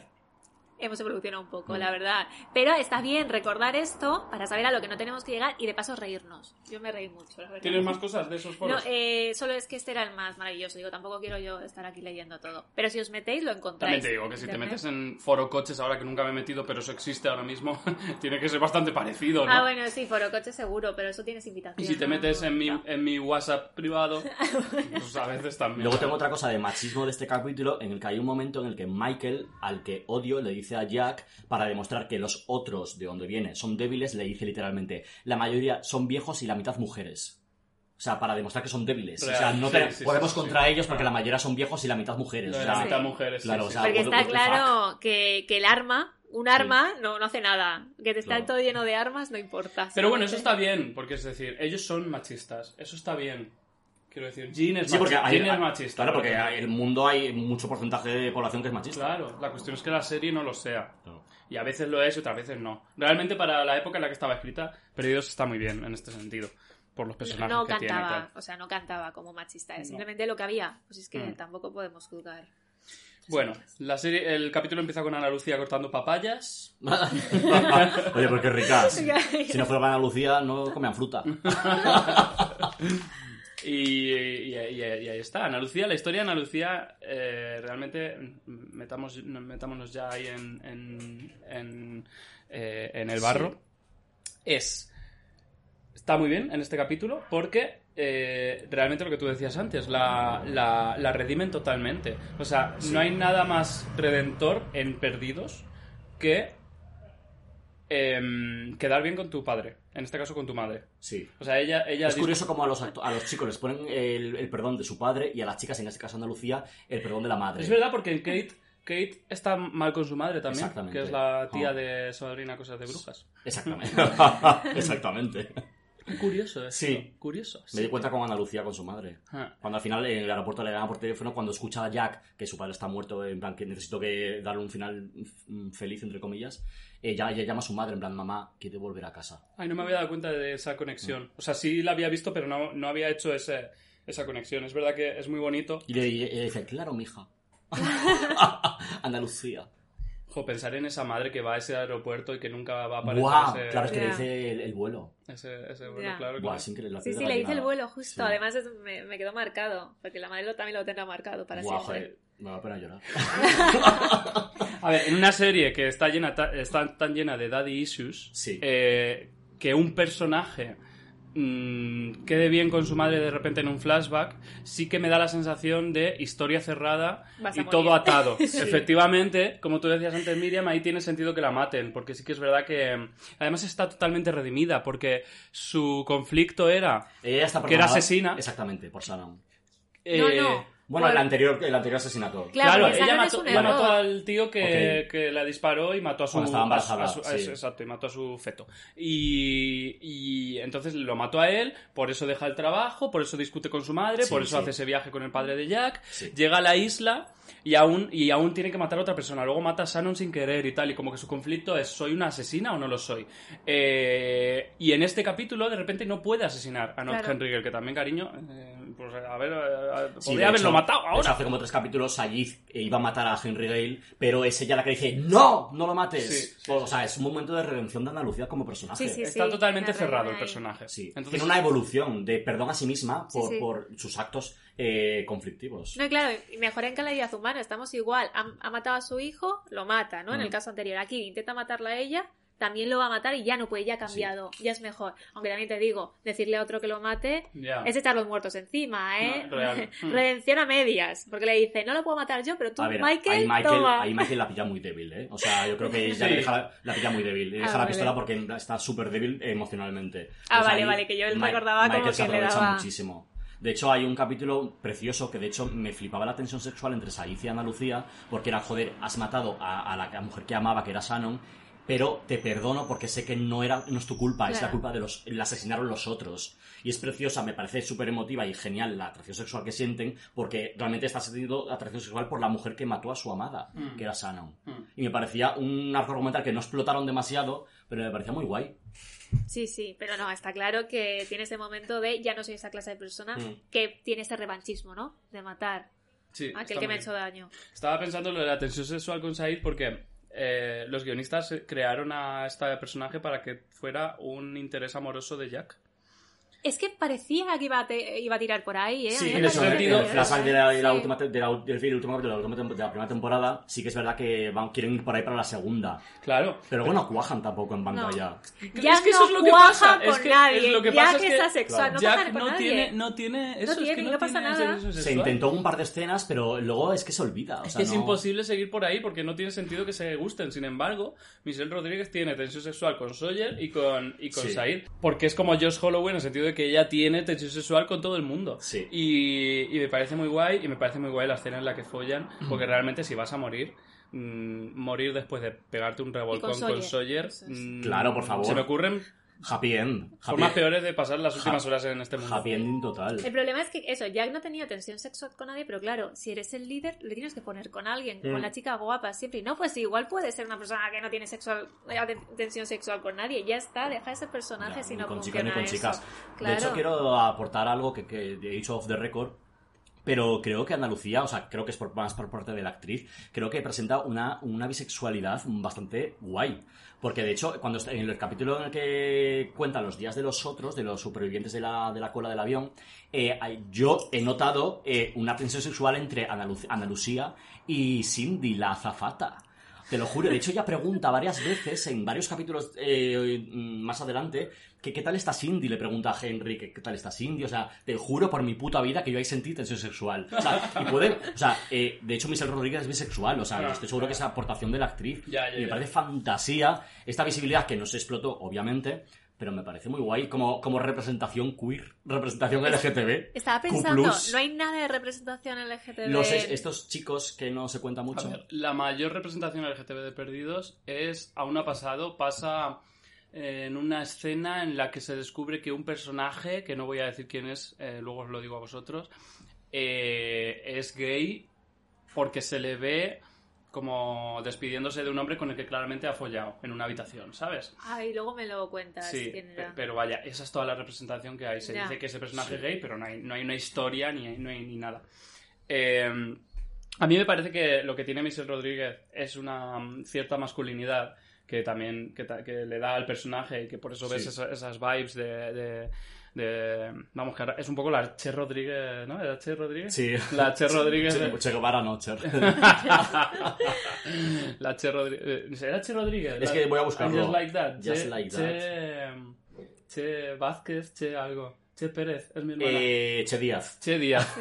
es la Che Díaz de los 2000. Porque es un poco, es un poco no binaria en realidad, porque ella es- tiene, tiene rasgos Sí. eh, tradicionalmente masculinos en cuanto a su. Pero es lo que decía, no saben escribir mujeres, escribir una mujer fuerte, la equivale a un No, hombre. pero yo creo que eso lo lleva Sí. Michelle Rodríguez. Fíjate, Que yo- es una tía muy, muy dura y Ah, muy. es porque masculina. en Resi- Está en muy Resident bien- Evil era igual. Está muy bien elegida porque, o sea, buscaron una chica de thriller.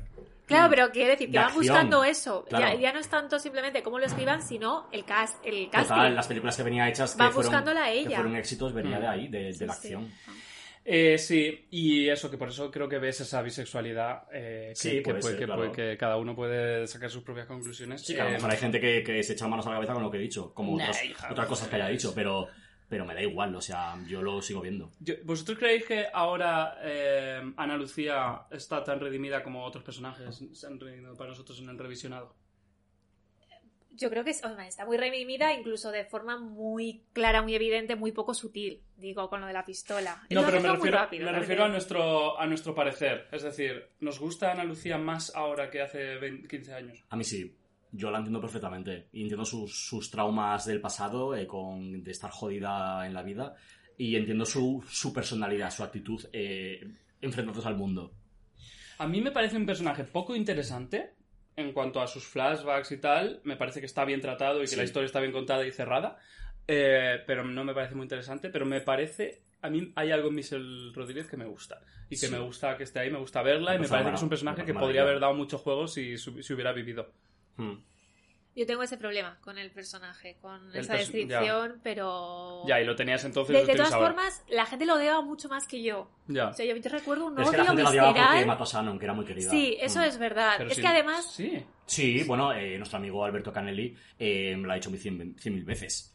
Cuando yo he defendido a Andalucía, él me decía, es que mató a Shannon y no la perdono. O sea, aunque se haya redimido, aunque Sí. luego realmente sea buena persona, bla, bla. Hija, si Said la pudo perdonar, ¿por qué la Canelli no la puede perdonar? pues hija, parece mentira que me hagas esa pregunta. Conociendo Exacto. a Canelli las dos. Claro.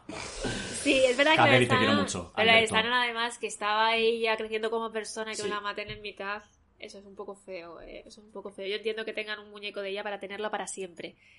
Mira, hablando de, de, eh, de Shannon, me parece muy guay, o sea, esta perspectiva de personaje de eh, cambiar tu, o sea, como un reseteo de vida, de ser la niña rica, hija de papá, de tener todas las comodidades y de repente llegar a una isla y ser intentar ser una persona diferente, enamorarte de un eh, árabe que nunca jamás lo harías en la vida real, me parece fascinante como personaje Sí, eh, Shannon. Y además me encanta porque muere buscando al perro de, de Wall. Sí. Joder, esto es de otro capítulo, lo siento. Bueno, Pero, y dice, eh, nunca me piden nada en la vida. O sea, déjame que haga esto, Sí, porque total. como nadie confía en mí, como Mm. soy la niña tonta, por lo menos no quiero Sí, fallar. se da como una oportunidad a sí Sí. misma para cambiar y ser otra Y persona. muere, también Y te digo, muere. muere. Y Es que no es justo. Que es un que poco, no es que es un poco, de hecho, eh, ¿habéis visto Yellow Jackets? La Sí. serie, vale, que es Vi cuatro que es capítulos, cinco. Buah, me parece increíble. Pues es un poco, o sea, eran muy perdidos, ¿eh? sí, Todo lo que hacen de flashback Sí. y El personaje de, de Shannon es muy Yellow Jackets, en plan de que se encuentran en una isla y lo- los papeles que cumplían en la vida real, en la vida de fuera de la isla, eh, los cambian por completo. O sea, la que era la cheerleader, de repente es la, la más eh, mierda de la isla en la que se encuentran en ese momento. Sí. Y me parece muy guay ese cambio de papeles eh, cuando están en un entorno diferente. Ah. Yo lo que estaba pensando es que su muerte es tan injusta como la muerte de Ana Lucía, bueno, pero sobre todo la de Libby. Bueno, es de verdad que son dos personajes que se quedan y- ahí en media res, en Mm. plan... em, y, que, y me parece muy Whedon. Muy, o sea, que a veces Perdidos puede ser muy sádica, muy cruel en las decisiones de cómo, de cómo arrebatarte a un personaje. Porque, bueno, también lo hicieron un poco con Boone al principio. Es como que, como que saltarte las reglas de, no, es que este personaje no ha contado su historia aún, entonces tiene que vivir. Lo que decíamos de Ana Lucía, ya ha contado su historia y tiene sentido que muera y duele menos incluso un poco por eso. Aunque, es un- aunque ahora hablaremos de esa escena, pero es una de las escenas, unas escenas de perdidos de mm, quedarse grabada en la retina durante décadas. Sí. Eh, aunque sea dolorosa su muerte en ciertos sentidos, eh, es, es como, es como que has podido cerrar esa página del libro, Sí, a, sí. a diferencia de Sawyer con lo que estaba leyendo, y ya está, y está bien. Pero, pero Libby, Libby es todo lo contrario. Es un personaje que se queda eh, sugerido, se queda sugerido. Mm, Por eso se me hace más increíble en ese caso que no la, que no la, no la echaran por, por el, por el accidente de coche. O sea, no por el... Por el- pero me gusta lo que dices, que, que Perdidos te dice, somos las dos cosas. Alguien que mata después de hacer una redención y que anuncia tenía un puntero en la frente, y también mueren porque van a morir personajes que no te esperas, a los Juego de Tronos, ¿no? Ya, es que de repente se cargan a cualquiera y que no te encariñes de nadie porque cualquiera puede morir en esas circunstancias. Creo que hace esa mezcla que está muy guay, por eso las mata a las dos. Sí, sí, es verdad. Eso y por lo de que iban borrachas. Se junta todo al final. Pero ole, Me ole su cuenta coño. todo. O sea, la verdad que mientras no tuvieran que rodar, o sea, ¿qué iban a hacer en Hawái? Nada más que emborracharse. Ya, Que seguramente todos lo hacían. Pero bueno, les vino bien pues echarlo así y ya está. De hecho, se dice que el que lo hacía muchísimo era eh, Matthew Fox, Hmm. que es un borrachín. Yo creo que también se le ve un poco la cara, ¿eh? A, Sí. a Jack. Y, Que y- tiene un poco de resaca. y por lo visto ahí yo creo que Igual sí lo que de- moverían hilos. Igual lo de cara de seta viene por la resaca. Pues igual estaba de De resaca tener- todos de los días. todos los días resaca en el rodaje. Pues me lo creo, ¿eh? Bueno, hablemos de la, de la trama de Ana Lucía con el padre de Jack. Bueno, el padre Guau. de Jack, ¿a quién no se ha Que yo follado el pensaba padre que de iban a Jack? follar, ¿eh? Porque de verdad, ese señor, decíamos antes de Sugar Daddy, que ese señor eh, tiene más sexualidad. Claro, sexy, su es hijo no sexy. tiene, se la ha robado toda. Es normal. El padre Jack es una cosa, ¿eh? Es sexy, es sexy. Es una- No digo, es una cosa en general como concepto que Que de siempre repente está. me parece fascinante de repente encontrarte en el aeropuerto con una persona completamente que no conoces de nada, anónima para ti, y de repente dice, ¿te vienes conmigo a Australia? Pues sí. Sí. Sí, sí, sí, sí. Yo Es una trama que no tiene sentido pues en sí, absoluto. venga, vámonos. Yo estoy en un punto que si me pagan el billete voy. A ver, Lo digo desde aquí, ¿eh? También te digo que igual me- no me lo pensaría dos veces. Pero, oye, joder, te planteas unas cosas, ¿no? A ver, es verdad que su trabajo como, como segurata del aeropuerto, pues no le hace ni puta gracia. No sé lo que cobraría. Pero eh, prefería ir a Australia por lo que fuera con un señor que no conoce de Ya, nada. fíjate que lo estoy pensando y digo, pues sí, pues, pues sí. Pues, Sí, pues igual, le, igual le compensa más que estar ahí pasando la varita mágica de, de los metales y las drogas. Eh, Sí, sí, sí, Sí, no. entendemos. Eh, no, me, me hace gracia por la parte de los dos. Por la parte de él, en plan, no sé quién eres, pero sé mi guardaespaldas. para ir a Australia Eso me ha pasado a mí alguna a vez. hablar con, la, con, con, con mi hija. Mi guardaespaldas. Eso me ha pasado a mí alguna vez en plan de, de fiesta ya muy entrada la madrugada. En plan, no sé quién eres, pero no me sueltes. Un poco Andalucía en ese momento con el padre, con No sé quién de eres, pero ponme las esposas. Eh, sí, sí. Em, Pero bueno, me- a mí me hace gracia esa escena en la que se encuentran en el bar porque ya pasó con Sawyer en la temporada pasada. Que, que de hecho era cuando Jack, cuando, cuando el padre de Jack le contaba a Sawyer que había perdonado a su hijo y que lo sentía y que le quería decir que le quería Sí. y tal. Y al final se lo decía Sawyer capítulos después a Jack y tal. Que era muy bonito. Pero yo pensé, ojalá, si yo fuera guionista de Perdidos, yo haría un lobby en esa sala de guionistas para decirles, ahora tenemos que conseguir que el padre de Jack se encuentre en un bar con todos los personajes en diferentes flashbacks. Bueno, pasa Bueno. un poco... Bueno, no lo voy a decir. Pero- no recuerdo, no recuerdo con quién. Claro, No, eso- ya sé lo que estoy diciendo. Que se sugiere en este capítulo. Porque, Vale. porque de hecho la gente. Claro, bueno, la, está- gente acertó. eh, las teorías de la gente acertaron ese, um, lo que pasó ahí. Porque en esta escena en la que él llega a Australia y él llega a casa de alguien y dice, "Es mi hija, tal, no sé qué. La gente dijo, ¿quién va a ser la hija de este? Pues ya sabemos quién va a ser. en y Australia, dijeron, claro. en Australia. Y dijeron, ¿qué mujer australiana hay en, este, en esta serie? Ya. Ya. Claire. Sí, sí, lo de acertar Siento teorías spoiler, era una sí, cosa. Sí, sí, sí, era evidente. Está pasando, el, el otro día me metí en Reddit de Severance, no sé si la veis. Es una Sí, no, no, Solo he visto el primero, de- tengo Tenéis seguir. que verla, Vale. es Sí, sí, sí, increíble, sí, sí, sí. de verdad, desde aquí, como si me pagaran, ve Severance, Ah. la mejor serie del momento. Vale. Pues claro, también tiene muchas teorías y la gente escribe en, en Reddit, ahora los foros han pasado a Reddit. Mm. Y estaba el director diciendo, dejad de hacer teorías que me lo vais a adivinar. Claro. El, el guionista dice, por favor, parad, porque me lo vais a adivinar y me vais a joder. Y decía, hay cosas que ya han adivinado. Y yo, madre mía, que ya Claro, he es que todo. imagínate la ansiedad de, de Lindelof y, y Hughes y Abrams en ese momento. En plan, Dios Sí. mío, están diciendo muchísimas cosas y algunas de ellas son las que teníamos pensadas. Por eso. Eh, está gracioso siempre, pero está muy bien, ¿eh? Hacer teorías. Claro. De No es David ya, obviamente. Y algo que me gusta mucho de la trama del padre de Jackie y Ana Lucía es que en la escena esa del coche, que es la última en la que se ven, Sí. ella es el momento en el que ha decidido que quiere volver a Estados Unidos y, y, y lim- y- y, bueno y, y- y- y enfrentarse a lo que se tiene que enfrentar, etcétera, etcétera.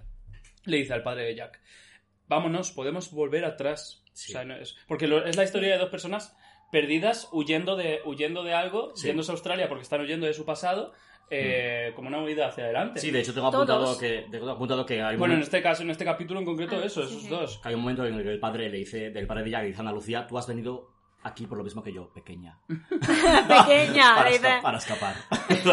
Claro. que realmente lo que les une a todos los personajes. Sí, sí. Esa huida hacia adelante. Pero Ana Lucía en ese momento decide, no, no, es que podemos volver atrás, no tenemos por qué estar huyendo siempre, como si hacen Kate, Ah. como si hacen otros personajes.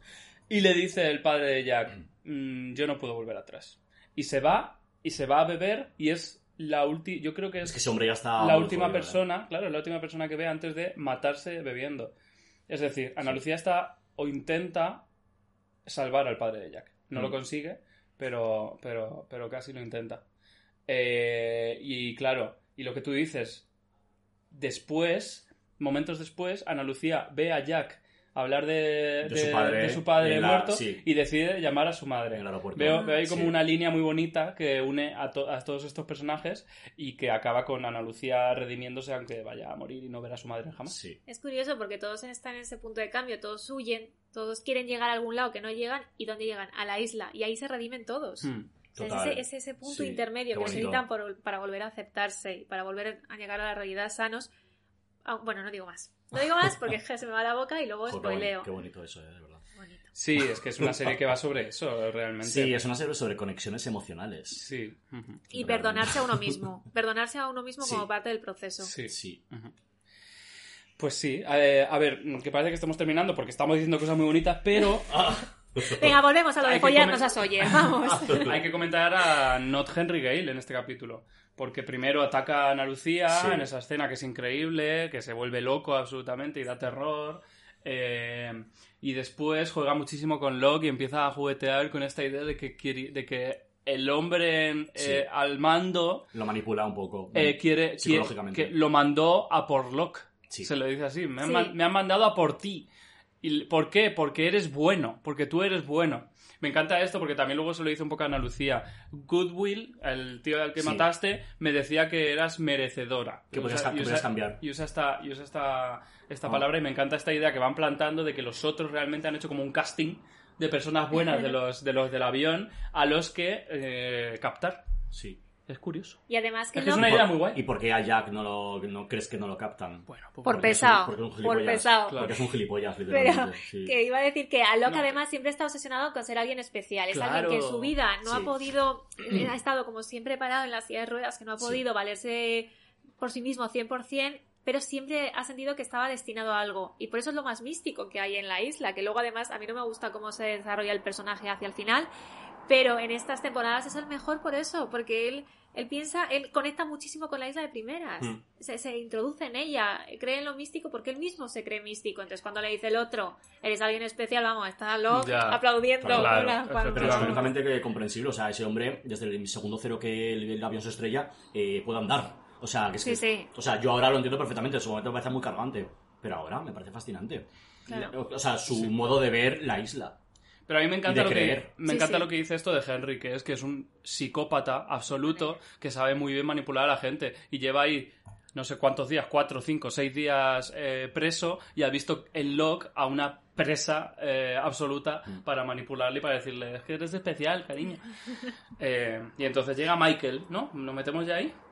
Vale, sí, que alguien puede matar a Michael, ya, por favor. ¿Eh? Que alguien puede, o sea, entiendo que, que para que avance la trama es súper interes- interesante e importante que haya un personaje como Michael tan pesado que aparece de repente para hacer avanzar la cosa. Que da vidilla realmente, obviamente en una serie es lo que, lo que toca. Pero es muy pesado, a mí me cae fatal, Michael. No me parece mal, no voy a decir que no, ¿vale? Yo en el juicio digo Ya lo sí. he dicho. Michael. Ya, es un personaje que nos, nos pareció horroroso en, en 2004 Es y nos muy, parece horroroso muy ahora. pesado, hija, muy pesado. Además que cuando te cuentan la historia con su propio hijo, que es como, al principio no me interesaba nada el niño y luego he querido luchar por él, como Sí. sé que el, hijo, debería... el hijo estaba mucho mejor con su madre. ¿A que sí? En Italia. O sea, por favor. La ¿En madre le- Italia? En Italia, creo que se fue a Italia como abogada, ¿no? Me, me, quiere, me sonar eso. Puede ser, puede me quiere ser. sonar que se iba con su nuevo marido a Italia como abogada, que, que era una abogada eh, reputada, bla, bla, y Michael no tenía donde caerse muerto, pero quería por sus huevos a su hijo. En plan, hombría, me tengo que dar con el hijo. Que podría O sea, quedar el hijo bonito... estaba, estaba mucho mejor con su madre. Claro, podría quedar bonito si no pones los inter- tus intereses por encima de los de tu hijo. Porque está siendo egoísta. Y Michael es egoísta todo el rato. Muchísimo, muchísimo. Y me da puto asco ese tipo de, de personas. Pero que luego era porque su madre moría, ¿eh? O sea, el niño estaba con él porque su madre moría. Sí, cuando se lo lleva es porque va a ver a la abuela, Mm, sí, algo así. Sí, sí, sí, sí. Sí, pero en cuanto. Bueno, vale, pero en el se momento de la custodia y que, la, que quiere llevar a juicio a su exmujer para quedarse con su hijo, ahí todavía no se había Ah, muerto. eso es al principio. Claro, ahí todavía Sí, no eso sabe- es cuando él, el niño es bebé. Claro, ahí todavía no se Pero había luego se muerto. olvida de él. Y ella tranquilamente. le explica, o sea, eh, Walt va a estar mejor conmigo, que le voy a dar una buena vida, con buenos colegios. Yo me refería a, Y tú mm, no tienes dónde, o sea, no tienes trabajo. a la escena final, pero pero antes de meternos en la escena final, en realidad eh, no hemos comentado la trama de Hugo con Libby. Y este Ah. picnic, que a mí me parece curiosísimo y me parece graciosísimo. Me parece que muy el, plan- el planazo en esa isla, que están todo el día en la playa, sea irse a otra playa. Ya. Y- en plan, pues mira, para follártela, llévatela a una playa preciosa que hay al lado, que es absolutamente igual porque es arena con olas. Y además que no hay ningún momento cómico en Perdidos. Perdidos no tiene humor. Pero en el momento en el que le dice Libby, es nuestra playa, mira, ahí está Jean. Me echa una carcajada yo sola en Sí, casa. sí, sí, sí. Es gracioso. Y Ah, le, sí. le enfocan y hace Jean. Mira, es que no me veis en, en los que estáis oyéndolo, pero mira así, como perrito Sí, sí, sí, sí. asustado. Es, muy, es muy humorista, es muy, muy, muy cómico Es ese un momento momento. cómico. Sí, la verdad. Y le dice, es que no tienes una toalla. Están ellos que están durmiendo en la mierda, todos los días en la playa, Sí. con la sal en todas partes. ¿Y de verdad te importa una toalla ahora, Libby? ¿De verdad te importa Bueno, la es toalla verdad que no había llevado ni vino ni nada. Lo del vino sí que es importante, ¿ves? Ahí. Claro, es que es, es muy gracioso Hugo ahí porque monta un picnic, pero no sabe montar un picnic porque es un niño pequeño, porque, no, no tiene esa experiencia. Porque no ha tenido experiencia de citas. Claro. Realmente no sabe qué hacer, por eso le pregunta a Sawyer, le pregunta. No sé. ¿Para que le recomienda llevarse a Libby a la playa? Ah, no, a, No, a, Said, Ju- a, a Said, Jin, a Jin, a. Jin. Ah, no, es verdad, es verdad. A Jin, ¿qué le va a preguntar en, en coreano? Es verdad, le preguntas ahí qué fue. Dijo, ahí fue donde me llevas sano la primera Claro, vez. claro, claro, claro. Cierto, cierto. Eh, pero eso, que es graciosísimo ese momento y además que le dice ella, eh, y vino, o las copas, y el, uy, groovy, le, le dice en Él solo se había metido barritas de crema de cacahuete en la, moch- en la mochila. Un poco el picnic que yo haría, también te digo. También te digo que mono. Sí, sí, es monísimo, es monísimo. no es hijo. Pero tiene, la- tiene la, la edad mental de, de 13 años para hacer una cita. Sí. La me llevo unas rufles jamón jamón y unos, eh, eh, yo qué sé, unos fantasmitos. Bueno, a ver, te digo, un día te lo apaña, ¿eh? Hombre, a ver, yo he tenido citas de rufles jamón jamón. Evidente. Me gusta la- el concepto. igual hace- Cita de o sea, no te jamón hablo jamón. hace- No, no, el concepto me Y no te encanta. hablo hace 10 años, te hablo de igual la semana pasada. Cita de rufle, jamón, jamón, me parece Claro. fantástico. A mí me parece un poco injusto que la primera vez que, que liga, además, o sea, ya, diciendo que me parece injusto que maten a Libby por ser Libby como personaje también. Primera y última, déjame decirte, ¿no? Porque Primera después última. Hugo no tiene nada. Primera y última. Y no voy a contar más. Ya luego, luego os digo una cosa del final. Venga. Pero primera y última el pobre y se la matan así, súper cruel. Sí, sí, sí. sí. Sin esa conexión en el psiquiátrico, que a mí es lo que me dejó tocada. Ya. ya, porque eso deja entrever que sí que eh, tenían planteado exprimir más el personaje de Libby. Sí que los guionistas dijeron que, porque lo he leído esta tarde, que, que ellos querían, querían seguir contándolo, pero en los flashbacks. Pero, pero, Ah, en, el, pero en, el presente, en el presente ya no tenían nada para ella. en. Vale, vale. Pero sí que es verdad que Libby vuelve a salir en, el, en alguna temporada, ¿no? Hay, hay alguna aparición en algún flashback. Yo creo que sí que se cuenta eh, lo del manicomio, Sí. de alguna forma. Es que lo he leído en la, en la Lospedia, ¿eh? Ujú. Que vuelve a salir. Sí, sí, sí. Ah, vale, es que de verdad, como no hemos visto, a partir de aquí no lo he visto. No, yo que hacer tampoco. recuerdo de cuando Pero sí que tenía en yo 12 curiosidades sí que lo pone, que vuelve a salir. ah, vale, vale, vale. Bueno, pues nada, nos lleva a que Livia aparece en la, en la escotilla con las mantas, Mm. justo cuando Michael mata a Ana Lucía. Al menos consigue las mantas antes de morir. Detalle.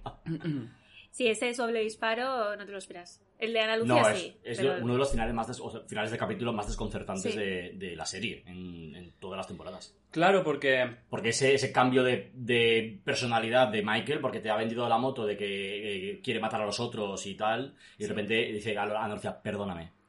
Y Ya. la dispara. yo creo que ahí los guionistas están jugando con la idea de que Michael tenga la ca- la- el cerebro lavado y eh, haya llegado para, para salvar a Not, a Not eh, Henry Gale Sí. y llevárselo.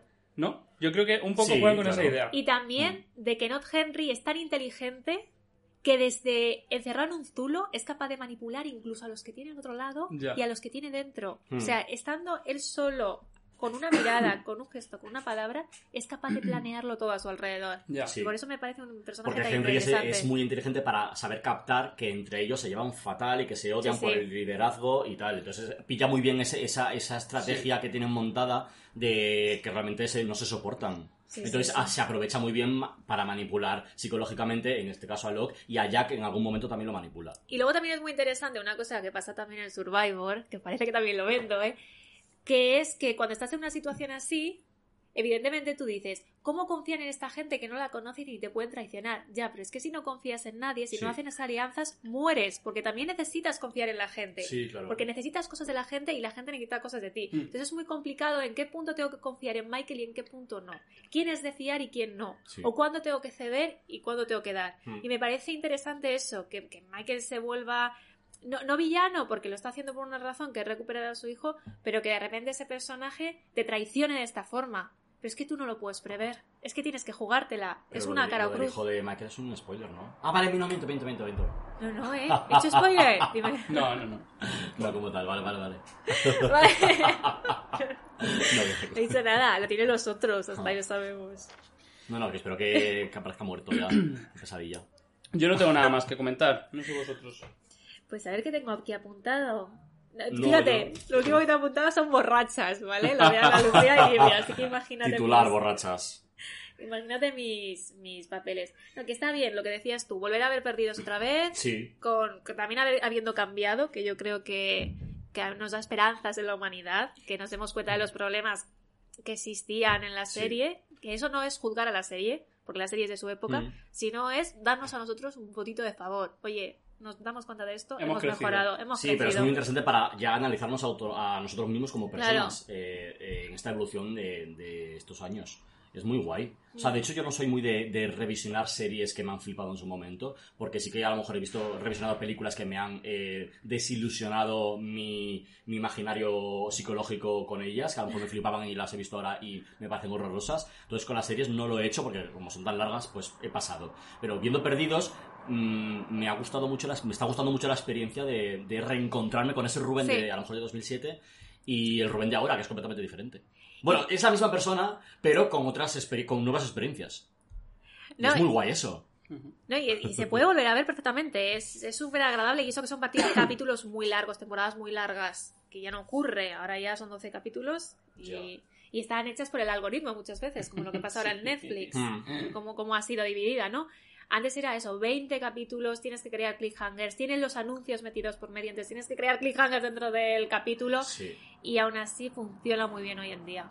Sí, sí, o sea, es así. Y sigue siendo una de las series que lo empezó todo, una- un referente y que nos unió a todos en el foro de internet. Si es que, de verdad, insisto en ello, pero conocías gente a través, gente tan ilusionada como tú, a ver qué pasaba en cada capítulo y a ver qué iba a pasar en el siguiente Mm. y a ver quién lo acertaba. Yo la última temporada la vi en un bar que había. ¿Tú vivías en Madrid cuando la última Sí. temporada? Vale. Yo lo ve- veía la última temporada los capítulos en un bar que había en tribunal. No me acuerdo cómo se llama el bar. Pero los veía ahí. Qué maravilla. Qué ese, es mi, ese es mi bonito. Y había mucha gente, sí, que se juntaba en bares Sí. con proyectores. Sí, Sí, sí, era sí. así, tal cual. Mm. Sí, sí, es que fue un evento grande, ¿eh? Mm. Ahora dicen de Sí, era, creaba comunidad. Es verdad, creaba comunidad, qué bonito, qué bonito. Con comunidad de perdidos nos quedamos. Sí, me parece una. Me parece una. Porque de hecho la serie va sobre la comunidad. Totalmente, La sí. comunidad que uno hace. Pues hasta la aquí ya sabemos, bueno,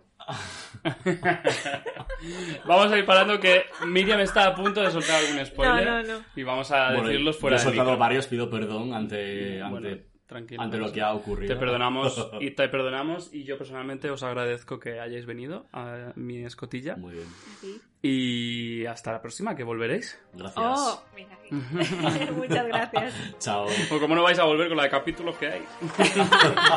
No porque seamos buenos o porque le caigamos bien, por la de capítulos me gusta. Adiós.